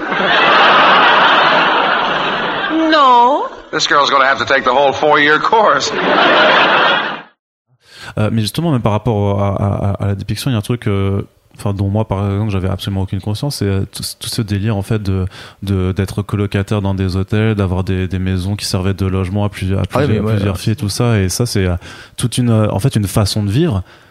Bah, Ah ouais, qui n'existe plus, ou en tout cas que t'as pas forcément l'impression J'ai- d'être- J'ai d'être découvert ça aussi. hein. J'ai découvert ça aussi. C'est Ouais. c'est- c'est Run, c'est bien des sources de Run. hein. Ouais, moi je disais, mais ils sont tous en couple. Enfin, tu vois, deux mecs dans le même appart. À chaque fois, c'était toujours ça. Deux filles, deux mecs. euh, tu sais, je me disais, mais comment ça se fait euh, Tu vois, Bill Robinson et Margolis, euh, ils vivent ensemble, tu vois. Je- Hmm. Tu vois, après, c'est pareil euh, au, Figaro. au Hawthorne Hotel. Il y a Harold Costa et Donald, je sais plus comment. euh, ils vivent ensemble, tu vois. Tu dis, mais en fait, oui, effectivement, une- c'était une façon de vivre à l'époque. Quand tu n'étais pas marié, tu vivais en colocation. Avec, il y a beaucoup à l'hôtel. et beaucoup à l'hôtel. Bah ouais, euh, d'ailleurs, le Figaro, il y a un truc, une anecdote intéressante que tu as trouvé là par rapport à qui a fondé le film. Enfin, qui, qui l'a qui, qui l'a fondé, Oui, qui l'a. Figueroa, c'était ouais, c'était une c'était un c'était un hôtel féministe parce que euh, pour aller dans des hôtels, tu avais besoin euh, quand tu étais une femme, tu avais besoin d'un comment on appelle ça? Un tuteur? D'un tuteur, ouais. euh, et là, le- l'hôtel Figueroa proposait aux femmes de de de, de, bah, de venir euh, sans, Sans tuteur. Sans tuteur, ouais. Donc ça c'était intéressant, mais après il y a, euh, encore une fois c'est bon c'est un peu complexe, on va pas rentrer forcément dans les détails, mais il y Bah, a on là hôtel et hein. hôtel, tu vois. Il y a Ouais. quand tu dis les hôtels, ça dépend parce que le Chancellor c'est pas vraiment un hôtel, c'est des Des petites chambres à on louer, retrouve quoi. des aussi, ouais, on- chambres à louer dans des ouais. hôtels. Donc C'est c'est pas c'est contrairement au Figueroa qui est un hôtel, tu vois. Il y avait des hôtels comme l'hôtel Chancellor qui n'étaient pas des vrais hôtels à proprement parler, mais des, des trucs en location. euh, Ouais, c'est un peu du vendeur de sommeil, quoi. C'est un. Ah, il y, a un- il y a un truc comme ça, ouais. D'accord, ouais. Très bien, très bien. Euh, aussi, euh, pour la. Parce qu'elle a l'air euh, perdue, en fait, Elisabeth. C'est le sentiment que vous vouliez retransmettre aussi à force de, justement, de, bah, de retrouver notamment ses lettres. Enfin, j'imagine que c'est ce qui transparaît là-dessus. C'est qu'elle a l'air quand même vraiment paumée, en fait, comme fille. Et, et, par rapport à ça, est-ce que c'est bah, l'image que vous vouliez donner d'elle? Et aussi comment ça a pu influencer après ce qu'on évoquait un petit peu avant sur la part des dialogues qui pour une partie, elles sont repris des, des- des positions, mais pour l'autre, doit, doit être imaginé. Alors, on voulait pas particulièrement donner une image d'elle. Et là encore, c'est euh, on Non, essaie de partir de. mon de- interprétation alors. là, Ouais, ouais, là-dessus, non, mais c'est- bien que tu, tu le dises comme ça, on peut parler de, de- de la rhétorique de la chose. Euh, on, a constaté, en fait, on a d'après les, éléments, d'après la manière dont euh, dont elle a perdu ses affaires, parce qu'à un moment donné, elle se retrouve sans sa valise, quoi. Euh, la manière dont elle se retrouvait euh, ballottée d'un hôtel à l'autre, euh, parfois euh, virée de force. Euh, en fait, ça tombait sous le sens que c'était quelqu'un qui euh, qui avait un plan, enfin qui, qui avait une euh, euh, qui avait une ambition, mais qui avait euh, pas de plan. Euh, donc euh, et son ambition, c'était euh, et là, on- je, vais, je vais le redire euh, noir sur blanc, enfin noir sur blanc. Je vais le redire, c'est pas son ambition, c'était pas de devenir actrice. Enfin, en tout cas, c'est comme ça qu'on l'a perçu, quoi. Parce que euh, enfin, ça, ça, c'est, ça, ça, c'est le fantasme euh, qui est véhiculé un petit peu partout. euh, ce, ce- ouais, c'est tenace. Hein. De l'actrice en devenir fauchée en pleine euh, Ah ouais, pleine ouais, possibilité ouais, de mais- carrière. Ça, c'est un truc qui. Nous, euh, nous, à aucun moment, on a vu ça dans nos recherches. veux. À un moment Mm. donné, elle parle d'un certain Jack à Chicago où elle fait des photos de mannequins. On a vu zéro photo. Les seules photos qu'on a vues d'elle, euh, vraiment, euh, bon, c'est soit les photos boost, là, les photomatons, mais euh, une photo visiblement de George Price, la, photo, la fameuse photo érotique. C'est celle qui ressemble plus ouais. ou moins à une photo artistique, encore, alors qu'elle est vraiment pas du tout artistique en vérité non, elle est très floue. et euh, la photo euh, justement euh, où elle est devant le l'université le, le- Oui, oui, oui, la série de photos de- devant de l'université. euh, ouais. Euh, et, et là, c'est c'est clairement pas c'est des un photos. photographe amateur Ouais, c'est amateur. C'est ça, donc c'est, il n'y a pas de et quand elle est Florentine Gardens de toute façon même Mark Hansen il dit ouais elle avait un truc mais elle avait des mauvaises dents donc euh, Ouais, mais il avait mauvaise parce qu'elle n'avait pas voulu coucher avec lui. oui mais si elle avait il aurait certainement Oui. insisté davantage Ouais, euh, ouais, tu vois il aurait peut-être Bah, la faire si- hein. s'il avait senti qu'il- qu'il a- qu'elle avait en elle quelque chose de vraiment particulier il aurait pas juste voulu coucher avec il aurait voulu certainement la, la- tu vois la, mettre sur scène etc donc euh, nous notre bah, notre conclusion basique c'est qu'à partir de ce moment-là absolument rien elle n'a pas eu par exemple un- une rencontre avec euh, un, un producteur d'Hollywood ou quoi que ce soit tu vois Elle prenait pas de cours, hein, comme tu elle disais. prenait pas de cours de chant, elle prenait pas de cours de, de, de théâtre. Ce qu'elle faisait, c'est qu'avec sa copine Lynn Martin, qui était quand même une, une délinquante notoire, et Marjorie Graham, qui était un peu, euh, j'ai envie de dire, paumée comme elle et qui venait du Massachusetts, bon, bah, elle faisait les faux folles, euh, tu vois, elle sortait dans des bars, et puis elle, prenait des cartes, euh, voilà, des hommes en se disant, bah, peut-être que ça peut déboucher sur quelque chose. Mais rien de concret, quoi. Absolument rien de concret, loin d'être une star en devenir, en fait. C'est-à-dire que si on vous pose la question euh, qui était Elisabeth et qu'est-ce qu'elle voulait, vous pensez pouvoir être capable de répondre réellement de, de- de ce qu'elle voulait Bah ou c'est quelque chose sur lequel vous restez encore euh, On on sait pas, mais moi, je, Bon, au conditionnel, mais. euh, Au conditionnel, disons que elle a, qui- on sait qu'elle a quitté le Massachusetts parce qu'elle s'y sentait à l'étroit, mais avant tout pour des problèmes de santé. Euh, on sait qu'elle est allée vers Los Angeles au départ pour rejoindre son, son père, en tout cas la Californie. Euh, parce que là, c'est pareil, il aurait fallu 300 pages d'articles parce qu'il y a, il y a Ouais. des mini trucs. On se dit bon, bah, là, là, pour le récit, ça sert à rien de détailler parce qu'on va perdre. euh, Tu vois, on est limité aussi par le nombre de pages, mais bon. Mais en tout cas, à un moment donné, elle a fait un très court séjour à Los Angeles avec son père avant de repartir euh, du coup euh, à Camp Cook. Euh, ensuite, quand elle s'est fait arrêter à Santa Barbara, elle est revenue dans le Massachusetts. Elle est retournée sur la côte ouest pour retrouver un homme, Joseph Fickling, un militaire. Euh, Los Angeles, c'était l'épicentre de, de, de- la Seconde Guerre mondiale hein, dans le Pacifique, tu vois. Donc, euh, en tout cas, la Californie du Sud. Donc, euh, à aucun moment. Alors certes, ses copines lui disaient qu'elle ressemblait à Dina Durbin, qui était une enfant star d'Hollywood, etc. Et visiblement, elle s'amusait à l'imiter, etc. Mais elle partait pas, à, le- à- elle partait pas à Hollywood conquérir les grands, les grands écrans, pas du tout. Elle allait là-bas parce que voilà, elle allait où le vent la- l'amenait en fait. Là, je trouve ça intéressant parce que euh, il y a derrière ce, euh, ce, ce, ce statut de euh, wannabe star, de, de quelqu'un qui veut devenir euh, star, il y a peut-être un jugement en fait involontaire hein, qui, qui voudrait dire bah voilà euh, en fait cette fille euh, elle a un peu cherché. Ce côté, euh, t'as voulu te faire remarquer, ben, tu te fais remarquer, mais par le- la mauvaise personne. Le, euh, ouais, le midi-car en fait. Ouais. Tu vois, Ouais, t'as voulu ça. voler Ouais, trop ouais, près du sûr. soleil, et ben voilà ma cocotte ce qui t'est arrivé. Sauf que bah non. Non, en fait, c'est ça qui est intéressant et du coup, ça. Je trouve qu'on a, on a, on a vite compris que c'était euh, une nana très moderne. Enfin, euh, très moderne. Pas pour son époque, hein, parce que c'était euh, la, volonté. Enfin, je veux dire, elle avait envie de quelque chose d'assez simple pour l'époque, c'est-à-dire trouver un bon mari, quoi. Mais mais son, son histoire est moderne, elle peut se raconter encore aujourd'hui et les gens peuvent se retrouver dans, dans sa dans justement dans son côté perdu, dans son côté ambitieuse, mais euh, qui veut pas se donner les moyens de son ambition. Euh, Il y a, il y a un nom, il y a un nom euh, pour décrire Elisabeth, je pense, un, un terme américain qui s'appelle le White Picket Fence Syndrome. Vouloir se marier à tout prix, en fait. voilà. Fonder un foyer. Ouais, parce que White Voilà. Picket, c'est les, euh, c'est C'est les le clôtures carré, blanches voilà, c'est qui carré. entourent ta maison aux États-Unis. euh, voilà, C'est ton- précaré. c'est ton Traditionnel, précaré. ouais. voilà. Ouais. Euh, Donc elle voulait, qu'elle voulait absolument se, se- bah, être dans un moule en fait. Dans, dans, mais dans le moule qui était imposé alors Oui. par euh, certaines normes de, de, l'époque. Mais ce que dit Florent, c'est que malgré tout, euh, même si dans sa tête elle était euh, dans, bah, c'est une fille, c'est le produit de son époque, hein, malgré tout, elle, elle était quand même émancipée et en ça, c'est quelque chose de moderne. oui. C'est-à-dire que ben, elle n'est pas restée dans son Medford, tu vois. euh, elle a, elle a, elle n'a fait que voyager, tu vois. C'était une, c'était une femme libre en fait. Ouais.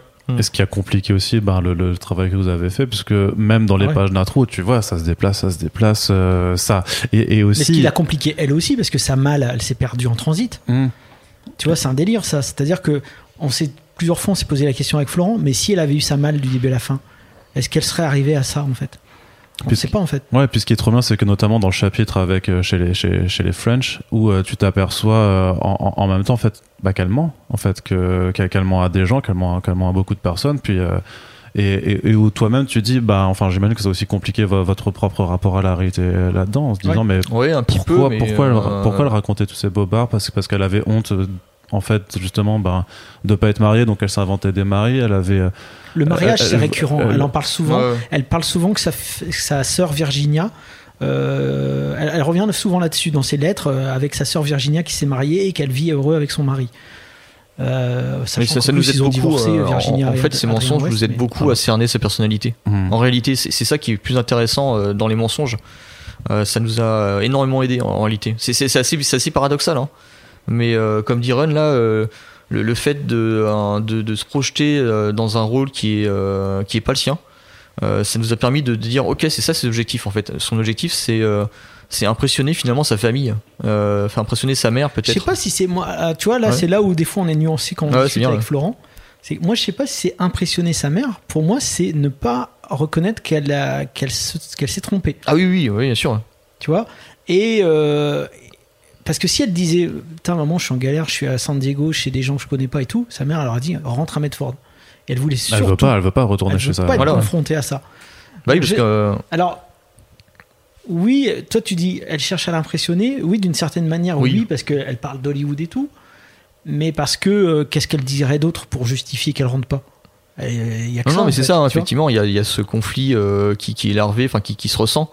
Et euh, il y a aussi l'image du père euh, absent, euh, qui revient, qui disparaît. Enfin, c'est c'est c'est une personnalité à la fois simple et complexe, Elisabeth. C'est pour ça que il y, a- quelque chose de, dans ces mensonges. Il y avait effectivement, comme tu disais, c'est c'est ça pouvait être perturbant, ça pouvait nous envoyer sur de fausses pistes. Mais au final, ça nous a beaucoup plus aidé que que, que, que distrait de, la, de sa personnalité. Quoi. Ouais, et puis il y a des mensonges, encore une fois, par exemple, quand elle dit qu'elle va voir sa sœur à Berkeley. Ouais. Tu vois, elle dit à tout le monde qu'elle va voir sa sœur à Berkeley. Bah là, moi, je pense, ça c'est ma conviction intime, je pense qu'elle a pas menti. Je pense qu'elle avait pour ambition d'aller voir sa sœur à Berkeley, mais pour une raison qu'on ignore, ça n'a pas pu se faire et qu'elle s'est retrouvée à San Diego. Parce que nous, c'est pareil, on s'est dit, attends, la meuf, elle dit qu'elle va à Berkeley, elle se retrouve à San Diego, ça n'a aucun sens, tu vois. Et moi, je pense qu'à ce moment-là, il y, a eu un souci. Parce que même Anne Todd lui file son manteau, etc. Donc, même Anne Todd, quand elle a appris que Elisabeth était à San Diego, un des premiers trucs qu'elle a dit à Mark Hansen, c'est bah, Je croyais qu'elle était chez sa sœur à Berkeley. Donc, je pense vraiment que c'était le projet. Je pense, et ça, c'est parce que je suis tombé sur un détail. En fait, euh, pendant la Seconde Guerre mondiale, en 1942, tous les hommes en âge de combattre ont dû remplir un petit formulaire. Et en fait, moi, je suis allé voir ces cartes-là de tous les protagonistes. Et sur la carte de Cléo Short, le père, j'ai remarqué un détail, c'est qu'en 1942, à l'endroit où c'est écrit euh, nom et adresse d'une personne qui saura toujours où vous habitez, il met qui? Il met Virginia Short. Tu vois? Donc ça veut dire qu'il ça veut dire que Virginia Short elle est en contact avec son père, en tout cas suffisamment pour savoir qu'à n'importe quel moment où il vit. Tu vois? Et moi je suis à peu près convaincu qu'à un moment donné, comme ils étaient en contact, je suis sûr qu'il lui a dit embarque pas ta soeur chez toi parce que c'est c'est elle va te foutre le dawa. Hmm. Et que elle, pour une raison X, elle a dû esquiver quand sa sœur a dit je viens chez toi à Berkeley et qu'elle s'est retrouvée du coup à un moment donné plus de téléphone ou je sais pas quoi elle s'est retrouvée euh, à se dire ok où je vais? Bah je vais à San Diego parce que bah il fait moins froid c'était quand même elle elle cherchait à fuir le froid quand même hein. il y a, Ouais, un à co- cause il y a de quand même un côté comme ça donc elle s'est dit je vais aller plus au sud je vais aller à San Diego Euh, ça c'est mon c'est mon interprétation des choses mais tout le monde serait tenté de dire bah elle a menti Mhm. tu vois, elle a menti. Elle, elle voulait aller à San Diego, puis elle a, elle a pipoté tout le monde. Euh, moi, je pense pas. Tu vois, et c'est là où, c'est là où parfois c'est compliqué. Ce qui ne devait être qu'une brève escale chez les French se transforme en séjour d'un mois. Elisabeth dort dans le canapé de la petite maison familiale. Elle se confie à ses bienfaiteurs, leur dépeint sa vie imaginaire d'actrice en devenir. Elle justifie sa situation compliquée par les grèves des acteurs qui secouent Los Angeles et retardent les productions. Elle parle également de son amitié avec une célébrité d'Hollywood, mystérieux bienfaiteur qu'elle ne nomme jamais. Tenace, Elisabeth affiche sa volonté de retourner à Hollywood pour travailler dans le cinéma. Ce n'est qu'une question de temps. L'épisode qu'elle traverse n'est, dit-elle, qu'un petit passage à vide.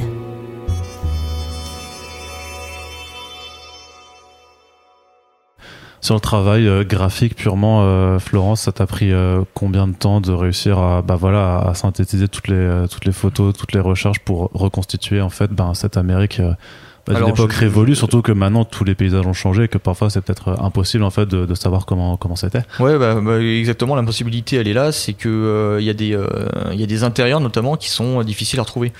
Euh, comment, combien de temps ça m'a pris euh, euh, Trois fois plus de temps que de faire euh, mon travail sur une autre une bande dessinée. Euh, parce que c'est, euh, tu vois, tu, tu te retrouves devant le storyboard, tu fais oh, d'accord, euh, c'était quoi ce bâtiment, c'est la voiture, le modèle de voiture, c'est quoi, tu vois? Et puis des fois, tu tombes même sur des trucs assez marrants. Hein, tu, tu dessines Tu dois penser à tout, c'est-à-dire Ouais. que tu les voitures, les habits, et ça parle même de, enfin vous allez même jusqu'à regarder les, dessus des lampadaires aussi de. Oui, oui, pour, ça c'est Run, euh, ça c'est Run qui enfin, m'a donné l'info. Ou bien la, la plaque d'immatriculation de Manley. Je me rappelle, Ouais, j'ai ouais, dit. Florent, on l'a, on l'a. Ouais, on a ouais, la plaque de- d'immatriculation de Manley que j'avais chopé dans un journal.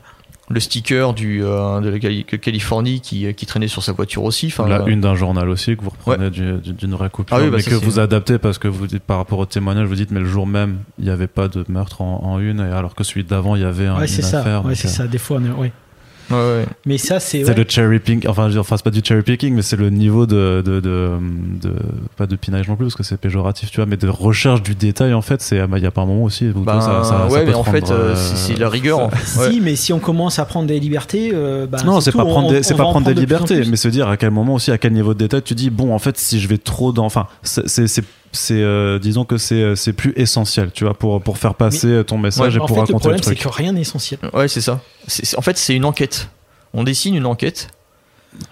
C'est un livre enquête. Tu vois, est-ce qu'on a besoin même des images? Finalement, ça pourrait être que du texte. Enfin, tu vois, Bah, à un euh, moment oui, donné. c'est ce que je euh, disais, c'est c'est plus simple en texte. Tu dis, bah, elle entre dans un bar, elle entre dans un. euh, Et puis t'as tout, ça s'appelle les euh, dossiers déclassifiés du FBI. Voilà. Oui, c'est ça, mais dans ce cas, Le- autant, le- voilà, mais- Tu vois, les, les- les fameux, euh, les fameux euh, euh, drugstore, les fameux drugstore. Ouais. Tu vois, au début, il est marqué drugstore. Alors moi, je me dis, bah, c'est un drugstore, c'est l'endroit où t'achètes euh, du Au coin de plastique. Figueroa, ouais. il dit ouais, au bien coin de mec, Figueroa. euh. Et en fait, les drugstores à l'époque, Iron il m'explique parce que du coup, il a, il a cherché le truc.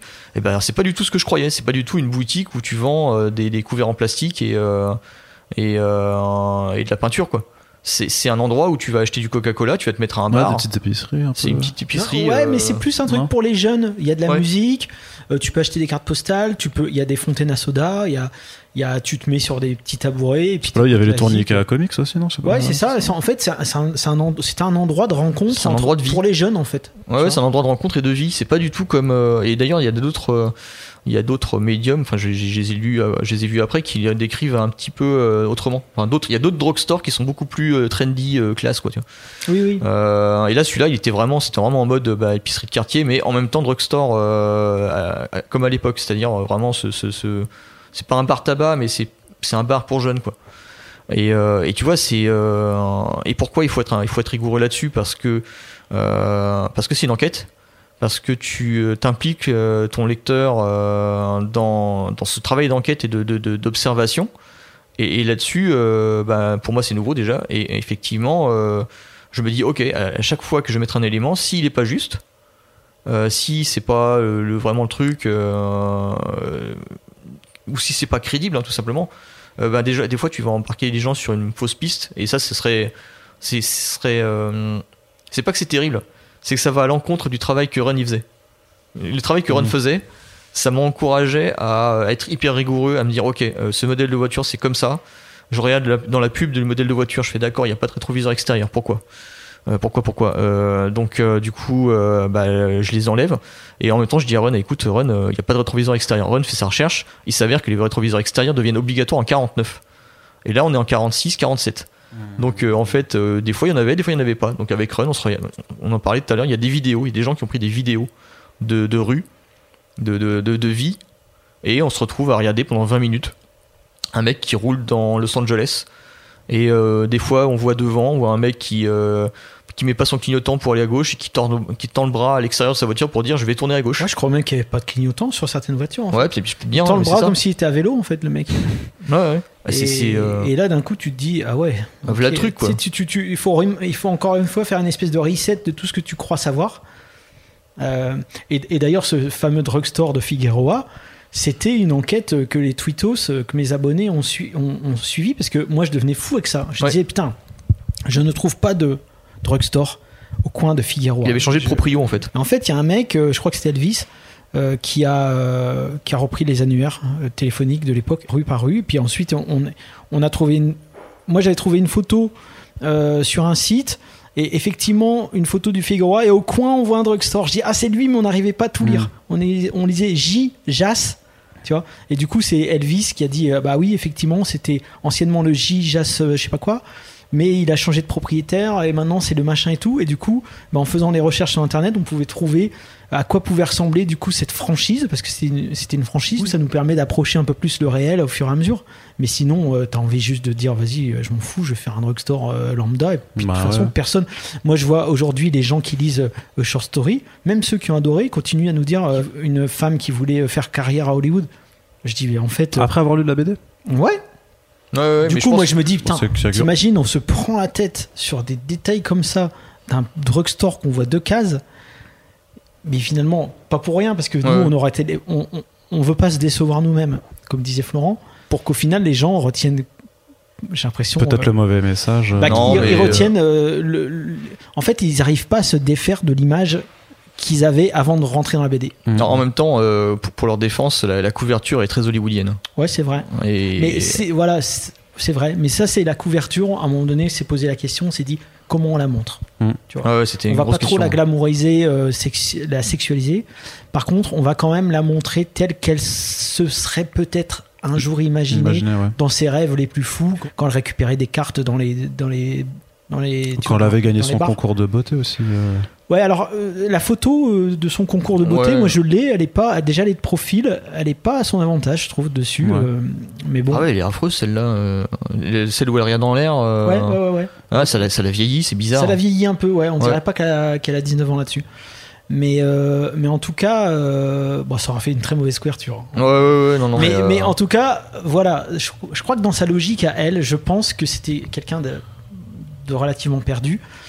Je pense aussi que euh, qu'elle a connu à Camp Cook, naïvement, elle s'est dit euh, potentiellement ça pourrait se reproduire à Hollywood, sans pour autant en faire non plus un. Un leitmotiv. Ouais, je pense qu'elle s'est dit euh, ça va se faire simplement, tu vois, comme à Camp Cook. Sauf qu'il y a une différence entre un- une base militaire et, euh, et Hollywood, quoi. Ouais, clairement.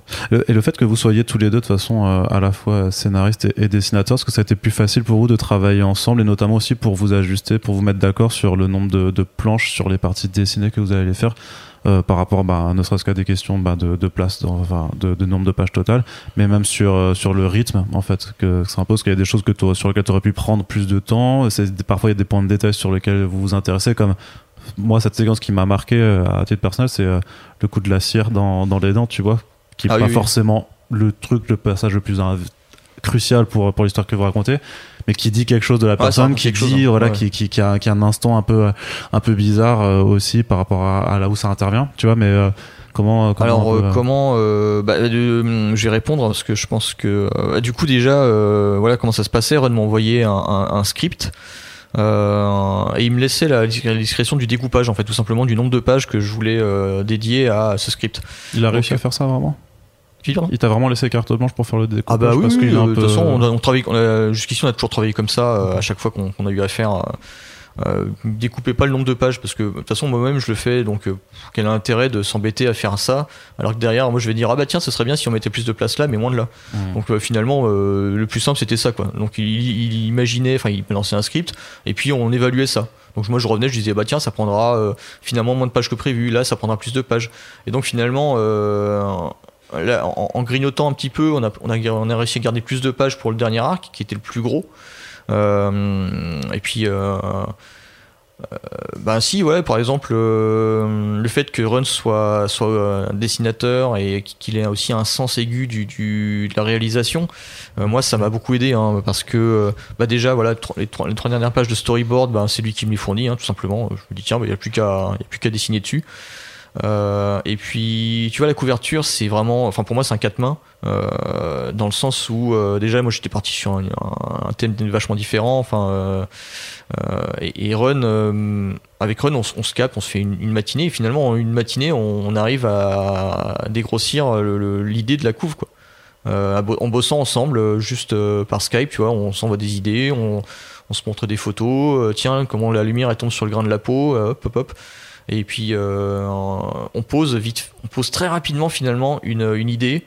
euh, sur laquelle Run va d'ailleurs que Run va finir puisque c'est le, le, le Dahlia c'est pas moi qui l'ai dessiné derrière euh, c'est Tony, je crois. hein. Ouais, C'est Tony qui a dessiné le Dahlia. d'accord, mais bon, c'est ton idée, quoi. Ouais, oui, c'est Voilà. mon idée. C'était ton idée pour faire ressortir la chevelure noire, très noire, justement, plus noire que noire de de- d'Elisabeth, puisqu'elle se teintait les cheveux en rouge puis en noir pour, pour, pour, euh, que- pour, ouais, pour avoir un effet de, de, de, de- de plus noir que. Enfin, voilà, euh, un peu comme un- une, euh, l'avant-garde du Vanta Black, tu vois, le- la, la nana qui avait réfléchi à son design, quoi, elle-même. Après, Ouais. là, je sais pas, moi, j'y vois aussi une forme de. Bah, il y a une auréole, en fait. euh, C'est ça, c'est- c'est- Ah oui, oui. Vous la martyrisez presque, en Ouais, fait. enfin pour euh, moi c'est plus la ou la sanctifier. l'icône, c'est Ouais, plus l'icône religieuse. Ouais, ouais. Et puis euh, et c'est aussi à la fois, euh, enfin la- la couverture est très simple, mais en vérité elle dit beaucoup de choses déjà. Bah, ouais. Euh, c'est aussi la référence au Dahlia bleu, euh, d'où elle tire son nom. Son surnom, ouais. Donc c'est Mm. une espèce de mise en abîme de toutes ces choses, euh, à la fois l'icône, euh, tu vois, euh, quasi religieuse. euh, Non, mais du coup, effectivement, euh, quand, quand tu pars dans un projet comme ça avec ta run pour scénariste, tu, tu te dis, euh, le mec, il a co-réalisé euh, Mutafukaz, euh, le film, euh, il fait, il fait lui-même ses BD de A à Z, euh, y compris à la couleur, y compris la les derniers points de lumière qu'il va rajouter pour te, pour te rendre une case vraiment, vraiment, vraiment unique. Parce que euh, des fois, il y a des petites cases, euh, des, espèces de petits bijoux dans, au sein de la bande dessinée Mutafukaz. Tu fais, oh la vache, le, le sens de la lumière. Et, et du coup, voilà. euh, T'es pas obligé de dire tout ça, on, on va continuer à bosser ensemble. hein. Ouais. le mec se sentait menacé. Enfin, ouais. Non, non, mais tout ça pour dire que, euh, voilà, à un moment donné, euh, bah, il y a du travail à faire, tu vois. Par exemple, bah, j'ai plombé les cieux, les, les cieux, les ciels avec euh, ma, ma- tendance à mettre du gris euh, là-dessus parce que dans le manga, quand tu veux faire quelque chose qui est dense euh, d'un point de vue euh, pictural, euh, d'un point de vue euh, lumière, couleur, tu mets du gris, tu mets du noir, on va avoir du noir. Tu vois, le soleil, il est noir dans les mangas quand il se couche. Euh, et là, le ciel, je voulais le rendre vraiment plombé en mode, euh, tu vois, ce ciel, il t'a- il t'agresse la tronche quand t'es à Los Angeles, il fait vraiment chaud. Euh, et, Ron m'en avait parlé, il me, dit, il me disait il faut qu'on sente que c'est qu'elle est allée à Los Angeles parce que Medford il fait froid. Et on là on est sur la côte ouest, on a vraiment ce soleil californien. Ça doit sentir le rêve quoi. Et du coup sur la version noir et blanc, euh, parce que je bosse en noir et blanc d'abord, Ouais. c'était euh, j'avais bien plombé les, les, les- les ciels et puis sur la version couleur, en fait ça s'est retourné contre nous, ça donnait des euh, comme des nuits hollywoodiennes, La- la- des nuits américaines où euh, tout d'un coup on ne sait pas s'il fait nuit ou jour. Euh, et là, il a fallu tout refaire les, tout, des- des- il a fallu décrasser tous les ciels pour, pour leur donner vraiment ce côté, euh, le rêve, quoi, le rêve californien. Ouais, ouais, il fallait vraiment marquer la différence entre le ciel et le, et le, sol. Dans une version noir et blanc, c'est moins gênant parce que euh, ça fonctionne, tu vois. Mais là, il fallait vraiment. euh, on se retrouvait, comme il dit Florent, avec des ciels très foncés. Et du coup, ça ça mettait pas en avant ce côté lumineux, étincelant. de... Parce que c'est ça aussi qui l'a tiré sur la côte ouest. Si elle a décidé d'y rester après son échec avec Fickling, je pense que c'est d'abord pour ça. C'est-à-dire qu'on était quand même. euh, c'était l'automne, tu vois. À Medford, il devait faire gris. euh. Et d'ailleurs, moi, c'est mon petit regret, c'est que j'aurais bien voulu qu'on montre Medford en BD pour montrer vraiment qu'il faisait gris, etc. Puis Ouais, contraste. trancher avec euh, la côte ouest. Mais bon. Mais bon, là, c'était trop con. Enfin, bon, bref, on s'engageait là dans un truc euh, de 10 ans. Euh, mais oui, pour moi, c'est important de montrer. Pour moi, c'est pour ça aussi qu'entre la version couleur et la version noir et blanc, j'ai tendance à préférer la version couleur. Comme on voulait un petit peu éviter ce côté polar, noir, euh, tu vois, euh, euh, chapeau euh, vissé sur la tête avec le, le par-dessus relevé, etc. etc., etc. Ouais, il y a un air de saxophone dans le fond. hein, C'est ça. Non, non, pas celui-là, pas celui-là. Mais du coup, l'idée c'était vraiment de dire ok, il faut montrer. euh, c'est moderne. Sa modernité à elle, c'était ça. Avec ces couleurs-là. Parce que les gens d'avant euh, la télécouleur voyaient en couleur. hein. Donc, euh, Puis il y a quand même cette- aussi ce qui est important même narrativement, c'est cette séparation justement avec sa vie euh, bah, qui, est, qui est en couleur dans, donc dans la version normale et puis la séquence de conclusion qui s'intéresse quand même du coup mais de, bah, à la découverte de son corps qui elle passe en, en noir et blanc. ouais. alors, il y avait deux raisons pour ça. Première raison, euh, déjà, Florent, il faut qu'il se concentre sur un cadavre et venir faire ce truc-là en couleur. Ouais, ça, aurait été- ça aurait été différent. ça aurait parce été, que, ça aurait été- on serait, on aurait basculé dans un côté, je pense, gore, tu vois. Ouais, et puis c'est c'est compliqué, tu vois. euh, Je, je sais pas comment euh, évolue la couleur de la peau euh, de quelqu'un qui a été exsangué déjà parce qu'elle avait plus de, elle avait plus de sang, viola- violacé. violacée. euh, euh, bon, bref. mais, mais la couleur du soleil qui tombe dessus, comment tu représentes ça? Enfin, tu vois, c'est c'est très étrange, très. Ouais. Et là, et là j'étais pas prêt à déjà en noir et blanc, c'était compliqué, mais en plus, euh, euh, il y a un côté euh, comment dire, Anatomie, ouais, ouais, anatomie enfin, chirurgicale, euh, à la représentation du corps, euh, auquel euh, je m'attendais pas non plus. Euh, Mais du coup, ça, effectivement, c'est une, c'est une des premières raisons. Ne pas sombrer dans le, allez, ouais. dans le voyeurisme ou dans le trash. Et puis la deuxième raison, c'est euh, euh, comment faire le lien avec les images d'archives qui Mm. sont en noir et blanc. Donc là, on, là, on vient tout doucement raccrocher les wagons avec, avec ce qu'on connaît de l'affaire, c'est-à-dire ces, ces fameuses images en noir et blanc. Et ce wagon, on termine de le raccrocher à la toute fin avec les images euh, d'archives, là pour le coup, les vrais journaux, dans lesquels on rappelle aux gens, bah, regardez, en fait, tout ça était réel. Parce que c'est vrai qu'au au bout d'un moment, les gens peuvent euh, oublier que c'est une histoire vraie. Nous, d'ailleurs, c'était notre but. On s'était dit, dès le départ, il faut qu'on oublie, il faut que les gens viennent à ce bouquin parce qu'ils savent qu'elle est morte, mais il faut que dans la lecture, ils oublient qu'elle est morte. Ouais, c'est ça qui parce que ouais, c'est ça parce que tu, tu fais vivre tu, tu fais vivre la personne et c'est c'est marrant parce que moi je pensais vraiment que c'était une question enfin que c'était un choix volontaire pour remettre la gravité en fait du, du, du moment aussi Ouais, en fait de- ça de aussi. dire- même si sa vie n'est pas du tout joyeuse tu vois mais de, de, de dire bon maintenant en fait euh, vous avez pu voir qui elle était euh, et euh, ouais euh, enfin retour entre guillemets à, à l'autre à la réalité que vous connaissez plus Ah oui, mais c'est ça, mais Ouais, c'est oui, ça, ça, aussi, ouais. oui. Puis c'est une manière. Ce portrait-là, on n'était pas obligé de le faire, le portrait à la fin, là, tu vois. magnifique euh. à la, à la dormeur du Val. Mais moi, déjà, je- c'est c'est terrible à dire, mais je la trouve belle. Euh, Ouais, enfin, dis pas trop que tu la trouves belle parce que les gens vont croire non, que. mais tu vois, non, mais tu vois ce que je veux dire. faire ça finir en out Non, of context ça. run Non, tu vois euh, dire, run hors contexte Je veux pas, je veux dire, je veux pas dire que, enfin voilà, ce que je veux dire, c'est qu'on dirait, on, Ouais, ouais. Hmm. on le dormeur du Val, la poésie de Rimbaud, tu vois, voilà. Moi, ça me fait, ça m'évoque ça, Euh, et euh, et surtout, on voulait un peu choquer le lecteur quand même, de se dire, c'est ça la réalité, Mm. vois. c'est ça qui s'est passé. Mais, mais d'ailleurs, moi, c'est ça. hein. Moi, quand l'ai- j'ai abordé ce dessin, cette dernière illustration, euh, elle était à la fois morte et vivante. Enfin, c'était une espèce d'Elisabeth de Schrödinger. Tu vois, c'est, Oui, oui. euh, je la faisais. Pour moi, c'était, c'est comme si c'était euh, elle déguisée. Euh, Ah Et c'est comme ça que j'ai, enfin, j'ai réussi à représenter euh, peut-être la précision des, des, des incisions, le, le coup sur le. C'est terrible à représenter. Tu vois, c'est c'est vraiment, ça encore, ça fout encore de frissons quand tu revois l'image. Euh, parce que euh, la photo en elle-même était assez floue. Du coup, euh, j'ai construit l'image dessus, mais il a fallu que je, il a fallu que j'aille retrouver les les, les images d'autopsie. Et là où les journalistes ont, par manque de professionnalisme, ont fermé les yeux d'Elisabeth sur sur la scène de crime, ben, sur la table d'autopsie, euh, le, le- ça n'a pas été fait quoi. Donc euh, il y avait ce regard euh, Ouais, vide. c'est- c'est dur. C'est c'est super dur à Les voir. photos d'autopsie sont très très dures. Ouais, c'est encore plus, encore plus glaçant quoi. et tout, je- je- je- ça me met mal à l'aise.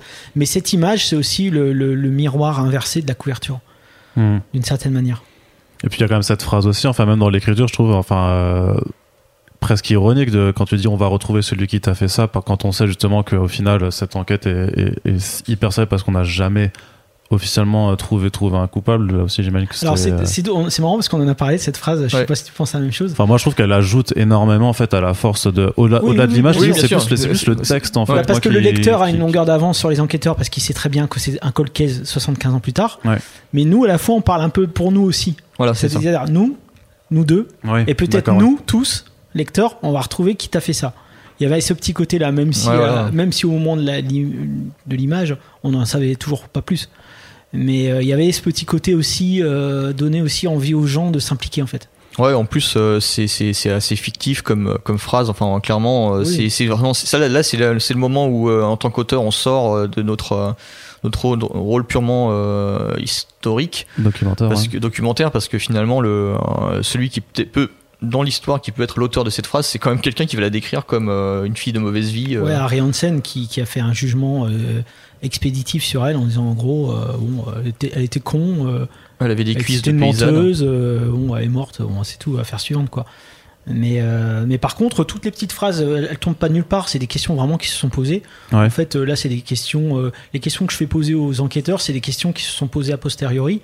Et notamment, euh, quand ils parlent de vampires et de loups-garous, c'est parce que pendant les premières. euh, avant que le nom de la victime, enfin, le pseudonyme de la victime prenne euh, les gros titres, c'était The Werewolf Killer. C'était ça le titre ah du début de l'affaire. Euh, c'était on parlait du loup-garou, du Et meurtre c'est- du C'est loup-garou. c'est marrant parce que tu vois, c'est euh, c'est là qu'il qu'il tombe dans le même piège dans lequel je suis tombé, c'est en voyant le cadavre. Euh, parce qu'en fait, j'avais jamais vu le cadavre, hein, juste pour l'anecdote. euh, avant de commencer le projet, j'avais jamais vu le cadavre d'Elizabeth Short. J'avais jamais eu la curiosité de regarder le truc parce que j'ai lu le roman de d'Elroy il y a de ça 20 ans et à l'époque il n'y avait pas internet. Enfin, si, il y en avait, mais, euh, Mais pas, comme ça. internet. pas Ouais. comme ça, quoi. Et, euh, et quand j'ai vu le carnage, je me suis dit, ah, c'est un fou furieux qui a fait ça, euh, il est taré. Euh, ce qui correspond très bien à certains profils de, de, de suspects qu'on a à la fin. Mm. C'est un gros taré, quoi. C'est un fou furieux, euh, il, est, il, est, il est dingue. Et, euh, et je fais cette image à la fin et je me dis euh, et je regarde les images de de, euh, d'autopsie et je me dis en fait non non c'est pas alors c'est peut-être un fou furieux il est peut-être taré mais par contre il sait faire parce que c'est vraiment découpé avec une précision chirurgicale et c'est c'est c'est littéral c'est euh, c'est chirurgical c'est pas découpé avec une machette quoi Des compétences anatomiques. Voilà. et, et je- c'est euh, amusant enfin c'est terrible c'est terrible à dire mais c'est quelque part euh, stimulant et amusant de, de, de se retrouver dans ce rôle de euh, d'enquêteur. Parce qu'au final euh, tu te dis ok il y a des légendes qui tournent sur euh, les tueurs euh, autour d'elle. Et clairement c'est pas eux parce que les mecs euh, soit ils sont médecins de famille euh, ce qui pas des chirurgiens donc soit les gars clairement ils ont pas touché un, un- un scalpel de leur vie. Donc parce que là il faut le faire au scalpel ce truc là c'est Mhm. pas possible de faire ça au cutter. Euh, donc euh, donc voilà, c'est euh, une, expérience qui est pleine de surprises, je trouve. Euh, c'est cette, cette bande dessinée et euh, que ce soit Ren ou moi, on fait toujours nos BD avec beaucoup de, sincérité parce qu'il faut que ce soit parce que les gens, il faut que les, les lecteurs ils ressentent notre comment dire le- l'implication, la vie derrière laquelle on, euh, veut faire nos œuvres. Mutafukas, Rexwil, tout ça, c'est vraiment euh, c'est des trucs qui viennent du plus profond de nous-mêmes et cette œuvre là il, il échappe pas parce qu'on là on a été formé comme ça on s'est auto formé à la bande dessinée de cette manière et à l'écriture et euh, ouais j'espère que les gens ils seront sensibles quoi Ouais, parce que il y a des gens qui sont étonnés par l'implication qu'on y a mis. Mais en fait, moi j'ai envie de dire, ouais, mais cette implication-là, elle est dans toutes nos BD. Hein. Même Moutafoukaz, même si c'est complètement foutraque et tout, euh, je fais pas des trucs au pif. Ou même Do- Doggy Bags, tu vois, euh, Mmh, bah il y a ouais. déjà ça, en fait. Mais euh, c'est vrai que là, euh, comme c'est un. T'as une forme d'aboutissement quand même de la démarche en fait, Ouais, d'une démarche ouais. que, que peut-être qu'on ressent moins parce que Elle est pas nouvelle reste- par contre. Hmm c'est une démarche qui est pas ouais, nouvelle. qui est pas Voilà, nouvelle, c'est c'est ça.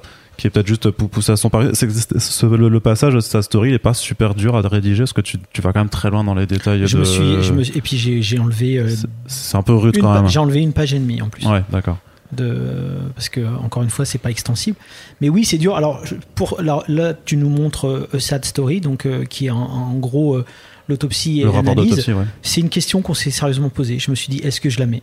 Tu ça, c'est est-ce que ça va trop loin dans, euh, à, enfin, à la limite du voyeurisme justement Voilà. parce que c'est c'est ce mais cadre. ne quoi. pas la mettre c'est aussi se Voilà. fermer des grosses portes de compréhension et de l'acte et des pot- potentiel euh, Suspect.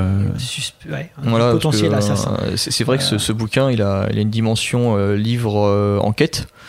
Euh, et je pense que ça aurait été extrêmement frustrant euh, pour certains lecteurs de ne pas euh, pouvoir avoir tous les éléments de l'enquête justement pour euh, se dire ok je- j'enquête moi aussi et je vais essayer de trouver aussi le, le, le, le, le- le coupable même si aujourd'hui il y a la prescription même si le coupable est certainement mort aujourd'hui Bah, c'est sûr, ouais, ouais. ça, ouais rendre justice Mais, euh, mais c'est vrai que c'est une question que- qu'on s'est sérieusement posée. Moi, je me suis dit aussi, est-ce que je suis à l'aise avec, euh, avec ça? Mais encore une fois, ne pas le faire, c'est pour moi, c'est passer à côté de. Ouais, parce qu'il y a des éléments dingues dedans. Il y a Ah oui. des trucs là, on va pas les évoquer, mais c'est euh, c'est c'est complètement barge. hein. Il y a c'est euh, bah tu vois c'est c'est un- c'est- des choses masquées en plus parce que tu les vois pas sur le cadavre. C'est dans c'est un- dans le corps et puis c'est des éléments. euh, Et puis en plus, nous, on a, on a quand même jeté un voile de pudeur dans la mise en scène Ouais.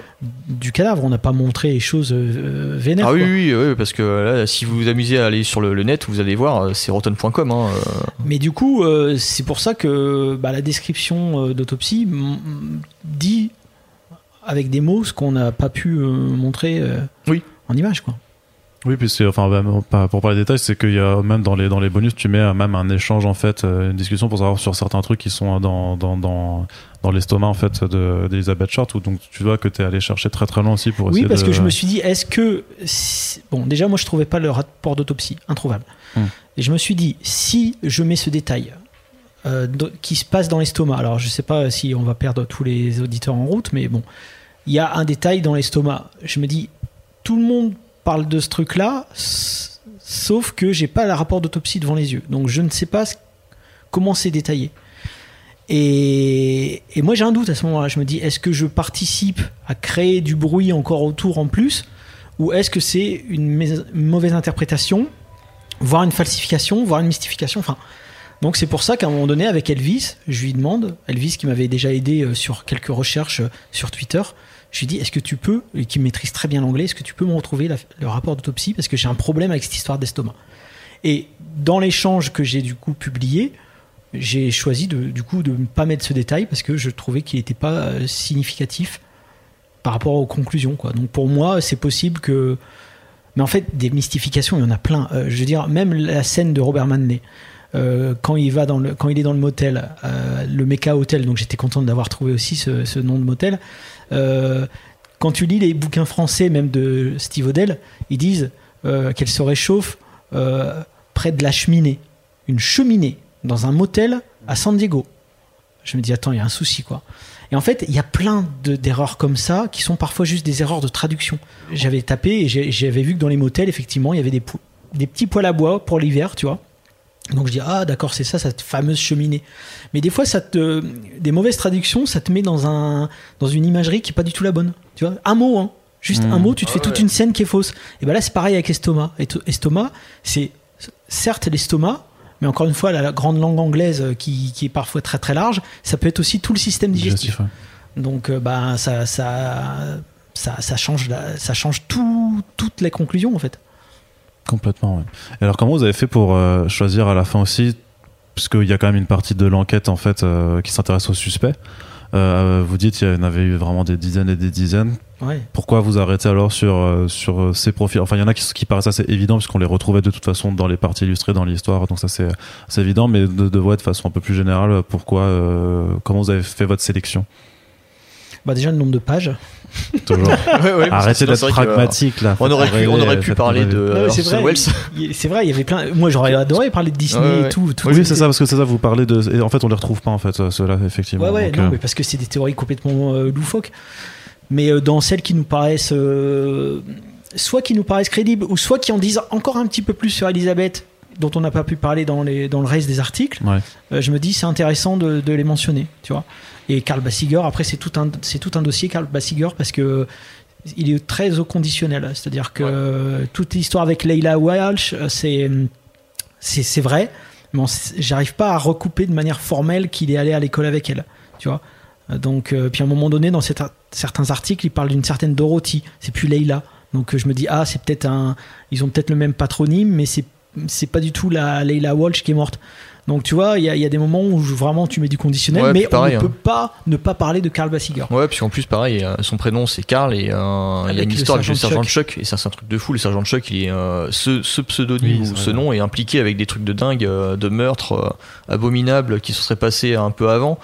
Et, et en fait, là, ça, ça vient effectivement de. de euh, quand on fait de l'histoire, bah, justement, on, a, on prend l'habitude de, euh, encore une fois, euh, entre Kinder, euh, entre Biergarten et euh, Biergarten. Biergarten, Là, c'est euh, une germanisation ou une- un anglicisme, enfin, euh, qui vient déformer un prénom, et peut-être que c'est le sergent Chuck. Quoi. C'est ça, peut-être que, peut-être que ce fameux sergent Chuck tient son, son surnom de euh, Karl. Voilà. Mais encore une fois, voilà, c'est une supposition. Une on, sait, on sait que les euh, Karl, les prénoms allemands, parce qu'il faut pas oublier qu'on est à la, à la sortie de la Deuxième Guerre mondiale, Ouais. donc c'est stigmatisant. Tu vois, c'est pareil, von Partica, elle a, elle a fait retirer son, sa Ouais. particule von pour juste s'appeler Partica. Donc lui, c'est possible, Karl Bassiger, son prénom étant allemand, euh, se fasse surnommer Chuck, qui est euh, Karl, c'est Charles, Chuck, c'est euh, Chuck, Charles. Charles aussi. Charles, ouais. Donc voilà. Euh, À jamais un moment vous a dit que peut-être parfois vous étiez euh, enfin guidé par vos propres suspicions ou propres a priori pour aussi choisir parce que par exemple même euh, même le, le- le cas de Leslie Leslie Dion qu'on retrouve après d'ailleurs dans, dans, dans les euh, dans les coupures de journaux mais c'est vrai que enfin tu veux faire du euh, du délit de faciès il a une tête effectivement euh, Ouais, je dis- bien lui. Il me fait penser à, à Coach. ouais, moi, c'est vrai qu'il me fait penser à un mélange entre Coach et Robert Enlung qui, qui joue Freddy. Oui. Tu sais, avec ce côté. Ouais, euh, ouais, ouais, ouais, ouais. Bon, bref. parce qu'avant d'aller à la conclusion perso moi je commence à me dire putain euh, ils essa- vous essayez de me faire croire que, que c'est lui parce qu'il a vraiment l'air de bah, il a la tête du, dans le parcours du suspect idéal Ouais, alors que moi, je, je- moi, moi, si on me pose ma que- la question personnellement, je, je, je crois pas qu'ils sont impliqués, euh, les Steady. Non, pareil. euh, Euh, J'ai eu mais- du mal à dessiner lui. hein. Ouais, il, ouais, Il est a- difficile parce qu'en fait, je le faisais trop beau gosse et toi, tu, tu euh, t'es revenu derrière pour lui agrandir, enfin lui donner vraiment ce côté geek, euh, euh, grosses lunettes. et, euh, et c'est Ouais. c'est assez juste finalement. ouais. Mais après, ouais, ouais, il y a des suspects. euh, moi, je trouve ça super intéressant. Après, les Dillon, c'est pareil. On n'a pas, on n'a pas 1000 pages, donc on peut pas développer. Mm. Mais euh, de assistant euh, funéraire, on se retrouve à, euh, en fait, il, il conduisait les corbillards. Son rôle d'assistant funéraire, c'était juste conduire un corbillard. Donc, tu vois, les skills nécessaires pour faire, pour drainer euh, A un corps. ouais, il les A avait priori, pas ils les avaient pas. Mm. Euh, mais bon, c'est pareil. En fait, en, en vrai, il faudrait quasiment un bouquin par suspect. Euh, quasiment. Ouais, ouais, mais euh, Au moins un feuillet. mais là, il y a de quoi, il y a déjà de quoi faire hein, en termes de, Ouais, de ouais. recherche. euh. C'est-à-dire quand même le fait d'inclure après de George Odell et de parler de, de- donc voilà de on, on l'a Pour moi, déjà- c'est important de l'inclure parce que c'est le nom qui revient tout le temps. Ouais. Et pour moi, c'est la plus grande mystification arnaque ouais. de cette histoire. Pour moi, c'est une vraie arnaque, Georges Odell. Georges Odell, je, j'en suis, je suis, c'est une, c'est une émission à lui tout seul. C'est, pour moi, il a tué absolument personne. Tu vois, c'était un mec. euh, De toute façon, même quand on retrouve euh, les occurrences dans newspaper.com, etc., il a jamais été impliqué à part cette histoire de de, de, de, de belle fille euh, Tamara Odell. Mais en vérité. pour moi, il y a rien. quoi. C'est déjà, c'est c'est- c'est pas Elisabeth Short dans ses dans son Dans album les photo. photos, ouais. Donc déjà, normalement, c'est point barre. Et plus rien. C'était le seul élément concret, la seule preuve tangible qui ramenait euh, Elisabeth Short à George Odell. S'il y a plus, si, si c'est plus elle sur les photos, il reste plus rien. Et en plus, euh, tu sais, euh, il y a une phrase qu'on lui attribue souvent, c'est euh, imaginons que j'ai tué Elisabeth Short, imaginons que je l'ai vraiment fait. De toute façon, ils peuvent plus interroger ma secrétaire puisque maintenant elle est morte. Et ça, pour plein de gens, c'est quelque chose qui a charge. C'est un aveu, ouais. Sauf que le donc sous-entendu qu'elle en savait trop. Sauf que quand tu regardes le certificat de décès de sa secrétaire, Ruth Spalding, elle est décédée en 1945, deux ans avant Elizabeth Short. Donc que, que pouvait-elle avoir comme information ouais. concernant son meurtre? Rien. Donc en fait, il n'y a rien qui tient. Et je pense que Steve Odell le sait très bien. Il a fait six bouquins sur son daron. Euh, il l'accuse de tous les de tous les meurtres. Oui, il accuse d'être le Syracuse, enfin d'être Le Zodiac. Ouais. Et puis prochainement, ça va être JFK, hein, tant qu'à faire. Mais euh, pour moi, c'est vraiment du pipeau. Et il y a plein de gens, moi, quand je regarde les vidéos sur YouTube et je vois les gens qui disent Ouais, c'est sûr, c'est lui. T'as envie de répondre à tout le monde, mais tu t'y passerais ton temps. T'as une BD à faire euh, à côté de ça. Mais en même temps, c'est c'est marrant parce que euh, c'est euh, quand tu le disais au début, c'est c'est ton inspiration presque. C'est le, c'est le projet qui. euh, Oui, oui, c'est c'est le moteur. Ça a été le début. Je me ça suis fait partie des moteurs aussi qui t'ont poussé dans le je me, projet. suis, euh, je me suis vraiment, vraiment intéressé à, à cette histoire. en- enfin, je veux dire, dans, enfin, dans le détail, je me suis intéressé à cette histoire à cause de ce livre, de Steve Odell. Ça, c'est une réalité. D'avoir comme une envie de, de rétablir la vérité. Non, non, même pas. je- juste, euh, ah, c'est passionnant. Ah, ça doit être lui. Moi, au début, euh, T'y croyais bah ouais, enfin, au fond de moi, j'y croyais pas vraiment, mais j'avais envie d'y croire. C'est c'est ce que je disais tout à l'heure.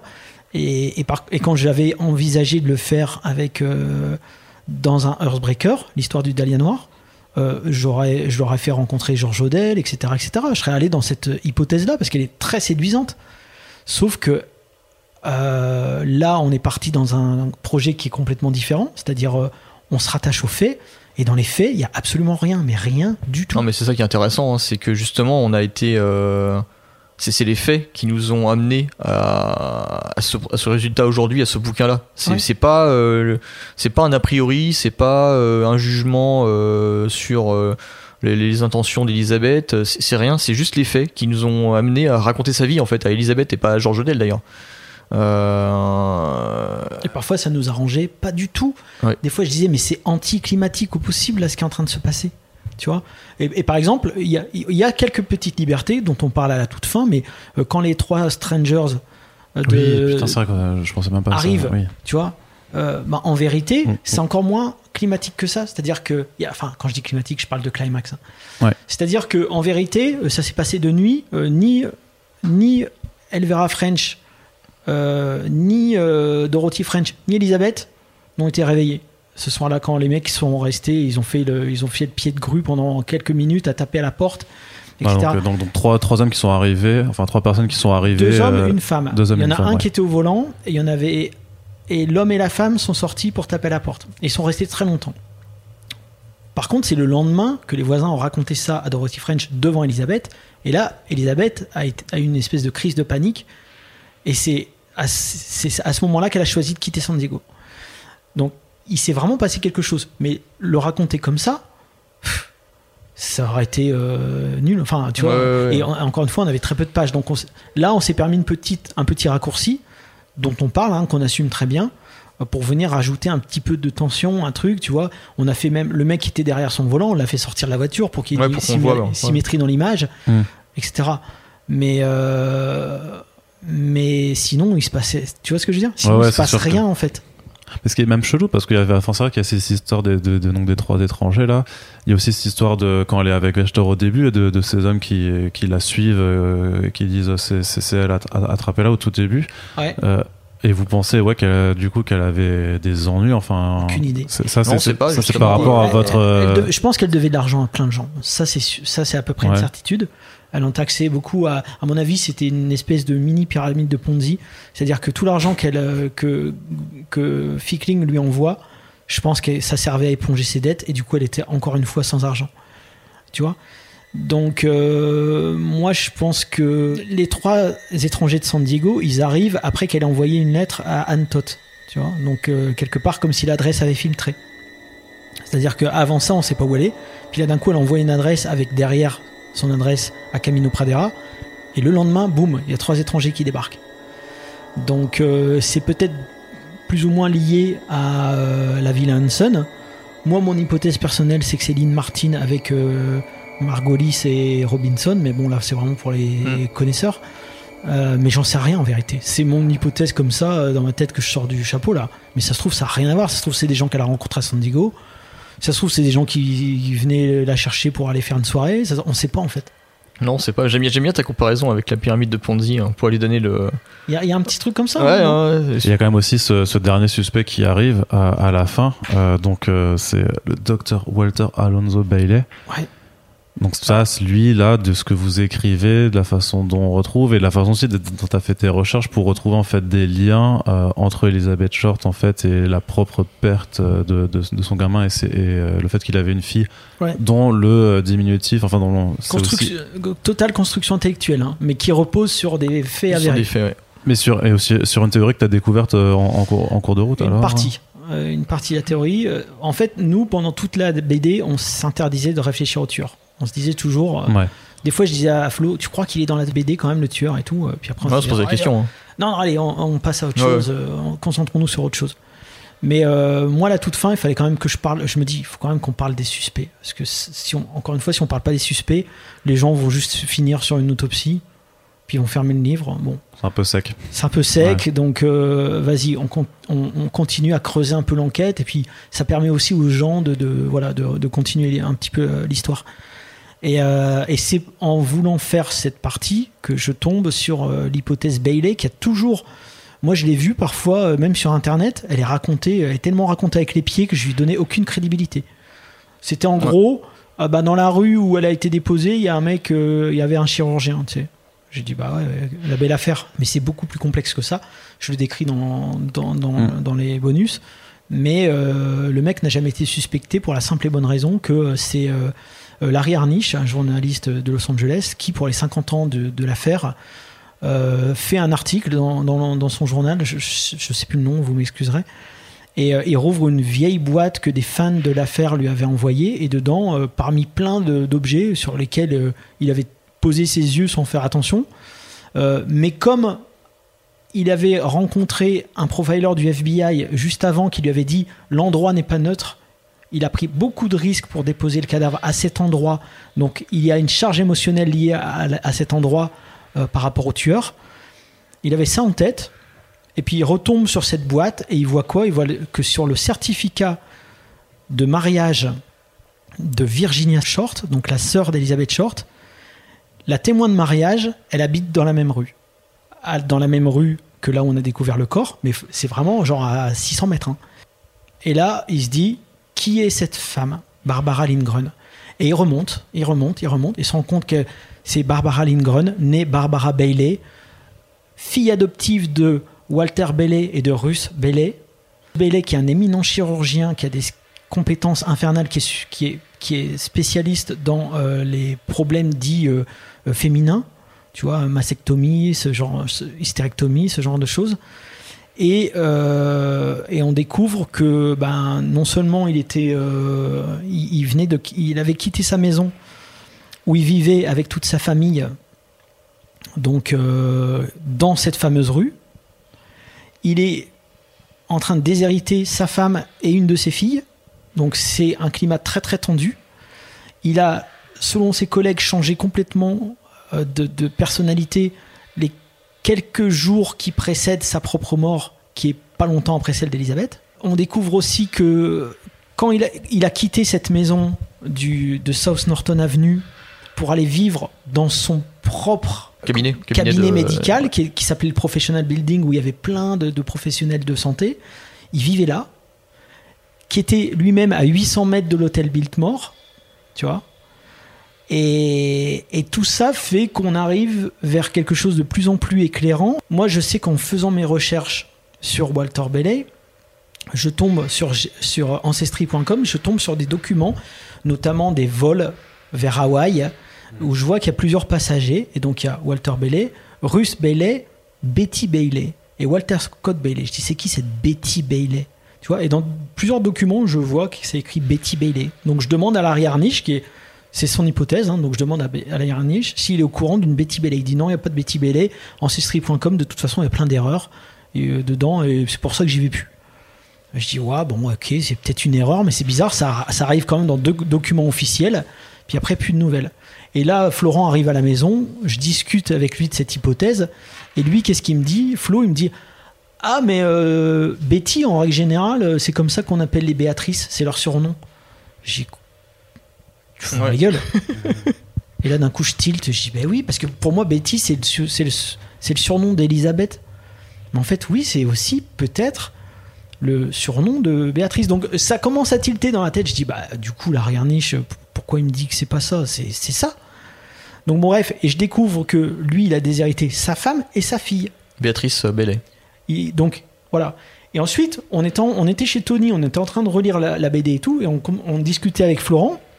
Et là, d'un coup, j'ai une construction intellectuelle de scénariste qui m'arrive dans la tête. Et j'ai dit, imagine, imagine. Parce qu'on sait que le Walter Scott Bailey, qui est son fils euh, de sang, Légitime, ouais. C'est le, c'est le. son fils biologique, Ouais. on sait qu'il est mort. Mm, mm. Et là, je dis imagine, et on sait qu'il est mort d'un accident de la route. Voilà, ça on le sait. Larry Harnish le sait, euh, voilà, c'est dans, c'est- on le sait. Et je dis, imagine que il est mort à cause de la Betty en question, de la Bé- de Béatrice. Béatrice. Tu vois? Qu'il Est-ce que aurait, ça ouais, pourrait aurait pas- gardé un- une colère en fait contre. Euh, Est-ce que ça pourrait pas jouer une colère, sachant qu'en plus, lui, à son autopsie, on a découvert qu'il avait une, une- une lésion cérébrale qui faisait qu'il était beaucoup plus enclin à partir dans des délires mystiques, violents, euh, etc. Hmm. Et là, on part sur cette hypothèse en se disant, t'imagines, ça serait ça. Et moi, je, n'en démords pas, on rentre à la maison, et au lieu de regarder un nanar comme on fait d'habitude, je dis, viens, on va aller sur newspaper.com, on va essayer de trouver l'info. J'y crois pas une seconde. Une seule seconde. Ouais, ouais, et tu tapes les mots-clés, tout ça. On tape les mots-clés, on tombe sur rien de concluant et tout, puis il faut se taper voilà les articles. hein. Ouais, parce qu'il y a beaucoup de faux, il y a beaucoup de faux positifs en fait. Tu, tu as l'impression de trouver le bon truc, tu, tu retrouves le nom de la, la nana, mais c'est pas la même c'est pas la même Béatrice Bellet. Euh, elle est Ouais. morte depuis longtemps celle-là, ou celle-là elle est toujours vivante, mais et ouais. puis surtout, euh, voilà les, voilà les mots-clés, et il faut retrouver la date exactement. Donc Walter Scott Bailey, quel, euh, tu vois, et des fois tu arrives à trouver des articles en mettant l'adresse. Parce que à chaque fois dans les articles, quand ils mettent les protagonistes, ils mettent aussi leur adresse à côté. Et des fois, le, le logiciel reconnaît pas le nom, mais par exemple, si tu tapes l'adresse, il va, il va, il va te retrouver le nom. Bon, bref, c'est un délire. Donc, on tape tout quand c'est comme ça. Et moi, à un moment donné, grâce à l'adresse de Walter Bailey de l'époque, quand il vivait à Los Angeles, je tombe sur un article qu'on n'avait pas vu avant. Et là, il te raconte, et là, tu as l'impression d'être dans, dans Truman Show. Il te raconte par le menu comment s'est déroulé l'accident de Walter Scott Bailey et t'explique que sa petite sœur Betty, c'est écrit en toutes lettres, l'a interpellé de l'autre côté de la route et que en voulant aller l'aider, enfin pas l'aider, mais à, Ouais, à ce voilà, qu'elle se fasse pas écraser, boum, il prend un camion. Et là, à ce moment-là, on se dit, il y a un truc là qu'on vient de découvrir qu'on qu'on n'a jamais vu nulle part. Et moi, là, dans ma tête, je me dis, euh, tout simplement, je me dis, euh, on peut imaginer que le mec se dise, si, je t'avais pas adopté, mon fils biologique serait toujours vivant aujourd'hui. On peut s'imaginer ça. Très facilement, même pour une personne saine. Donc sur une personne qui a des, un- une lésion au cerveau qui le rend agressif, Ouais, parano. Hein, parano ouais. et, et sujet à des délires mystiques, je me dis peut-être que là on tient quelque chose.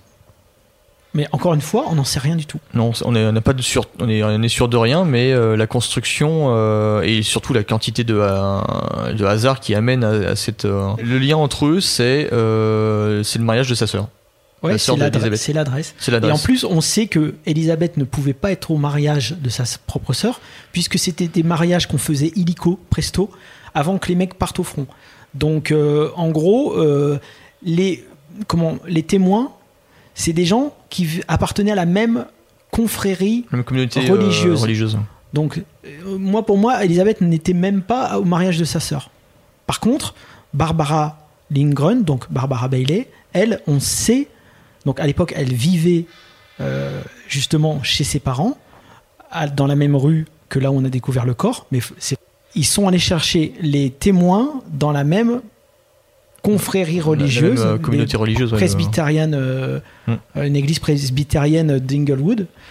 Et on peut imaginer, on peut imaginer, c'est une supposition que euh, Adrian West, le mari de Virginia Short, qui est la sœur d'Elizabeth Short, on peut s'imaginer qu'il aurait dit si jamais ta sœur est en galère à Los Angeles, elle peut toujours appeler un membre éminent de notre église presbytérienne, qui est en même temps un médecin émérite, qui s'appelle le docteur Bailey. Si jamais elle est en galère, elle peut toujours. euh, je suis sûr qu'il pourra la recevoir, etc. C'est- Encore une fois, c'est une supposition. C'est- Et c'est tout à fait possible que le jour où elle était euh, à l'hôtel euh, Biltmore, le dernier soir, on peut tout à fait imaginer qu'elle ait essayé de joindre sa sœur et qu'elle n'y arrivait pas, pour les mêmes raisons qu'elle n'a pas réussi à la joindre quand elle a voulu aller à Berkeley, Ouais. et qu'elle s'est dit, dans son petit calepin, elle avait peut-être noté le nom euh, dont euh, son beau-frère lui avait parlé, à savoir Walter Bailey. Elle s'est dit, tiens, je vais l'appeler. Tu vois Ou alors peut-être même tout simplement dans l'annuaire, puisqu'il vivait dans son cabinet médical Voilà, à Et 800 puis, mètres de. euh, à 800 mètres de l'hôtel Biltmore. Et on sait que quand elle a, quand elle est partie, quand elle a quitté l'hôtel Biltmore, on sait qu'elle a pris cette direction-là. On sait parce que le, le- le- comment le l'ouvreur dit exactement euh, qu'elle a pris euh, Olive Street vers le sud, etc. Donc euh, et puis moi j'ai fait le truc et je me dis bah ouais en fait euh, ça, elle pourrait très bien aller là-bas. hein. Mais elle peut aussi aller au, au- dans un bar, elle peut aussi aller sur Main Street, elle peut aller à plein d'endroits. Si, si j'avais vu qu'elle était partie dans le sens opposé, je me serais dit bon bah peut-être ça tient Ouais, pas, ouais. l'hypothèse tient pas. Voilà, mais encore une fois, on n'en sait rien. Mais je trouve que, euh, entre guillemets, euh, moi, c'est c'est la piste que je trouve la plus, euh, la plus crédible. Mais encore une fois, pour bien la saisir, il faut, faut vraiment bien connaître l'histoire. Ah ouais, mais il y a quand même un truc marrant parce que tu mets l'échange euh, que tu as eu avec Arnish euh, dans, dans, dans les bonus, sauf qu'à la fin tu lui poses la question euh, parce que tu lui évoques, tu, tu, tu lui proposes ton hypothèse euh, et tu lui poses la question qu'est-ce que vous en pensez? Il nous a ghosté, hein. D'accord, c'est parce que moi j'ai dit c'est est-ce que c'est volontaire qu'il n'y ait pas la réponse? Ah non, mais il y, aurait trop. C'est pareil. euh, c'est, euh, les discussions avec euh, lui, ça serait, euh, ça serait euh, deux feuilles en plus.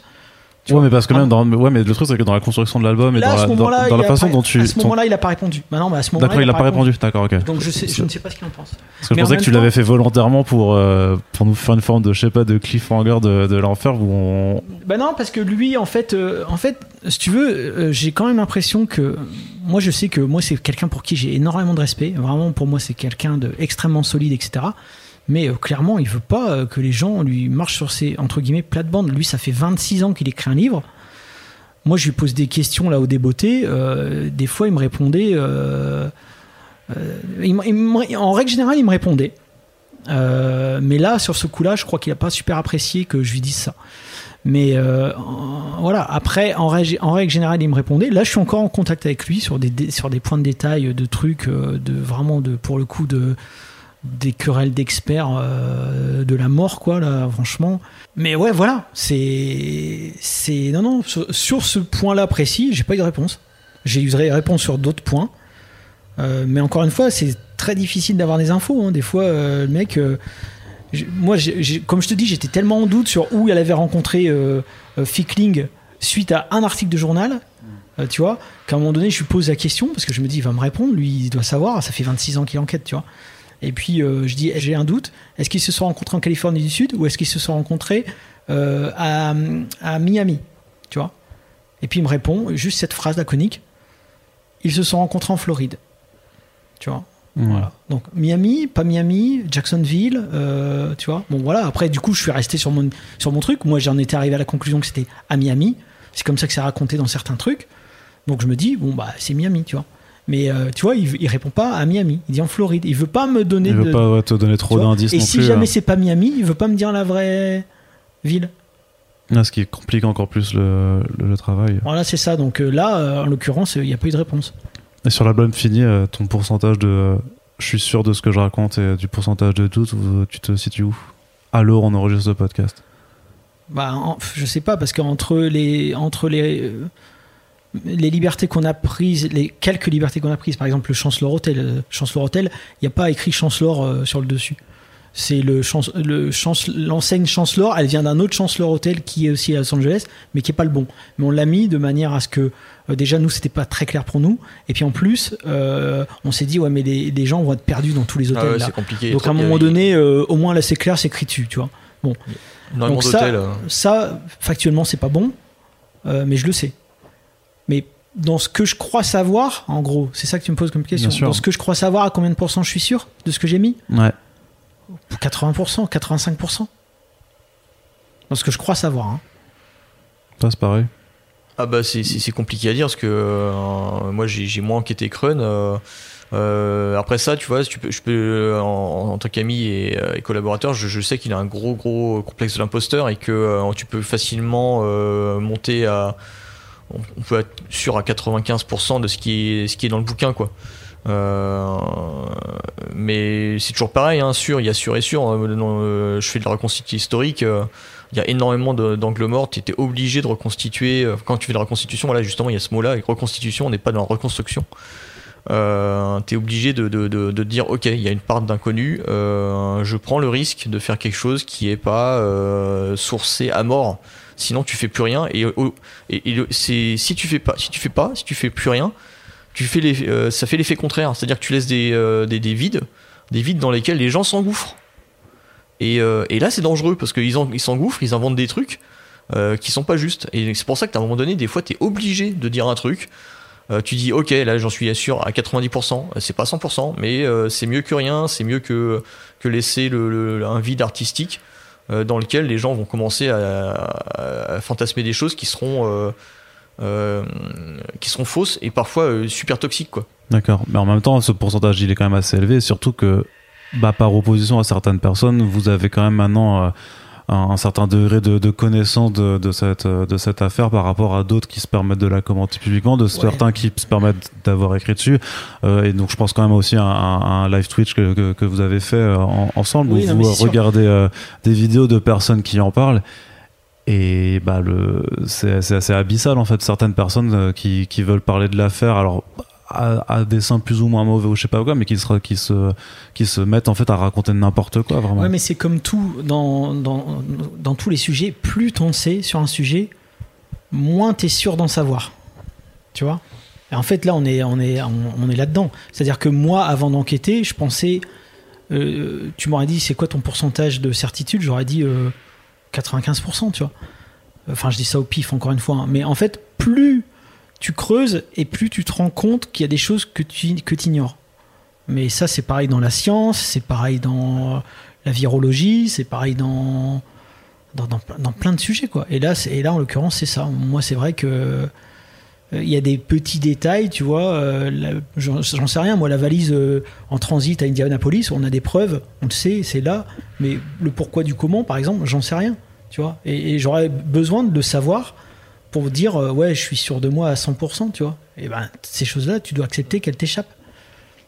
Ouais, puis il faut relativiser, tu vois. Là, on a, on a une démarche sur ce bouquin. euh, ça vient aussi de nos, nos personnalités. Hein, euh, mais les gens qui font du, qui parlent de, du Dahlia noir autrement, qui parfois qui font de la pure fiction dessus. hein. Moi, j'avais bien aimé le, le roman d'Elroy à l'époque. et ben, c'est autre chose. C'est le, le fait de le Dahlia noir à un moment donné, c'était devenu un objet de, de pop culture.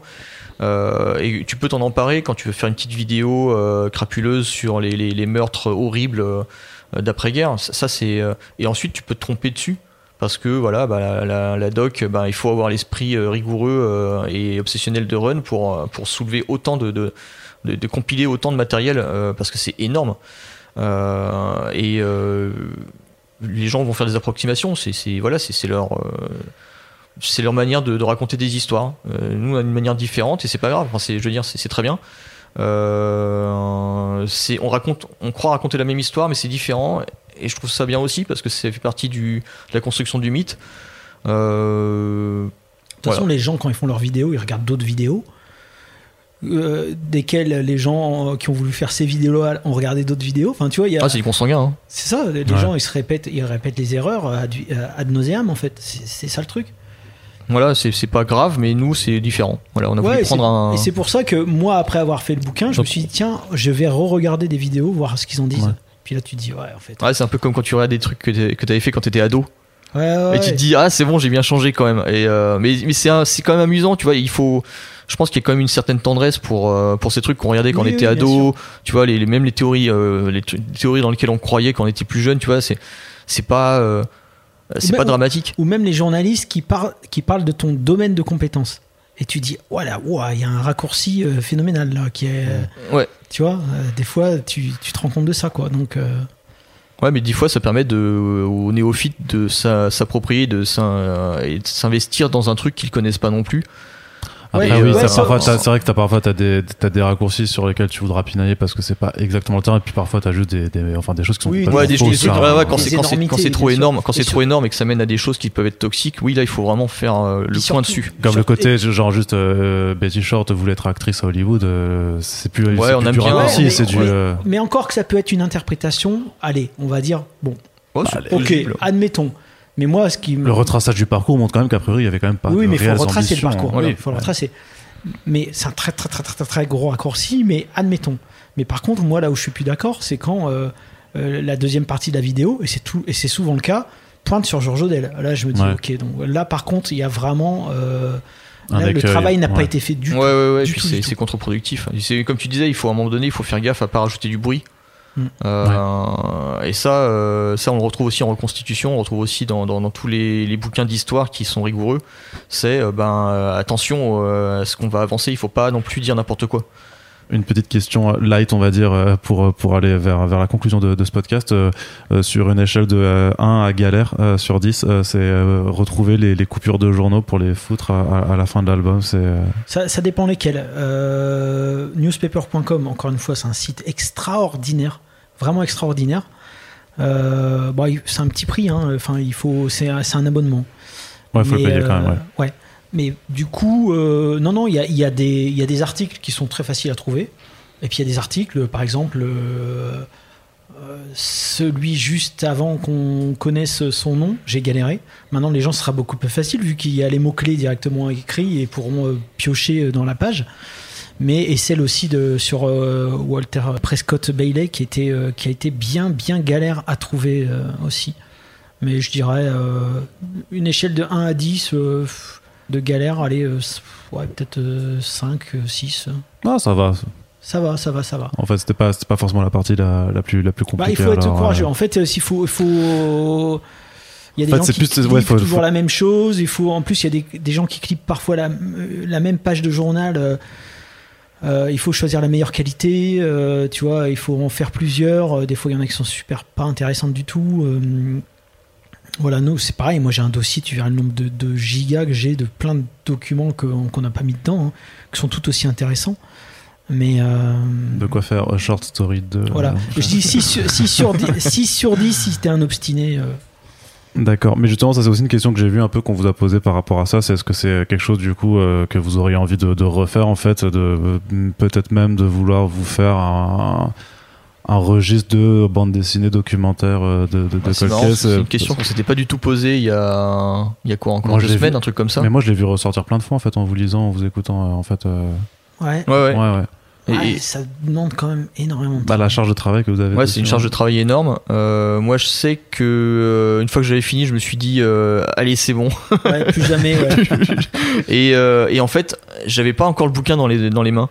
Euh, parce que euh, moi je suis un j'aime bien les objets je je- j'ai du mal à lire des PDF euh, je me disais ouais ça c'est c'est super chouette le boulot d'enquête et tout ça mais c'est super dense quand même et le fait d'avoir le bouquin dans les mains c'est c'était quand même différent Euh, je me suis dit euh, bah, je, l'ai- je l'ai dit tout à l'heure hein, c'est comme si je faisais mon premier livre Euh, et là j'ai envie de continuer en fait ma carrière et donc euh, je vais pas m'arrêter là quoi Tu mettras Like Virgin. euh, c'est ça ouais.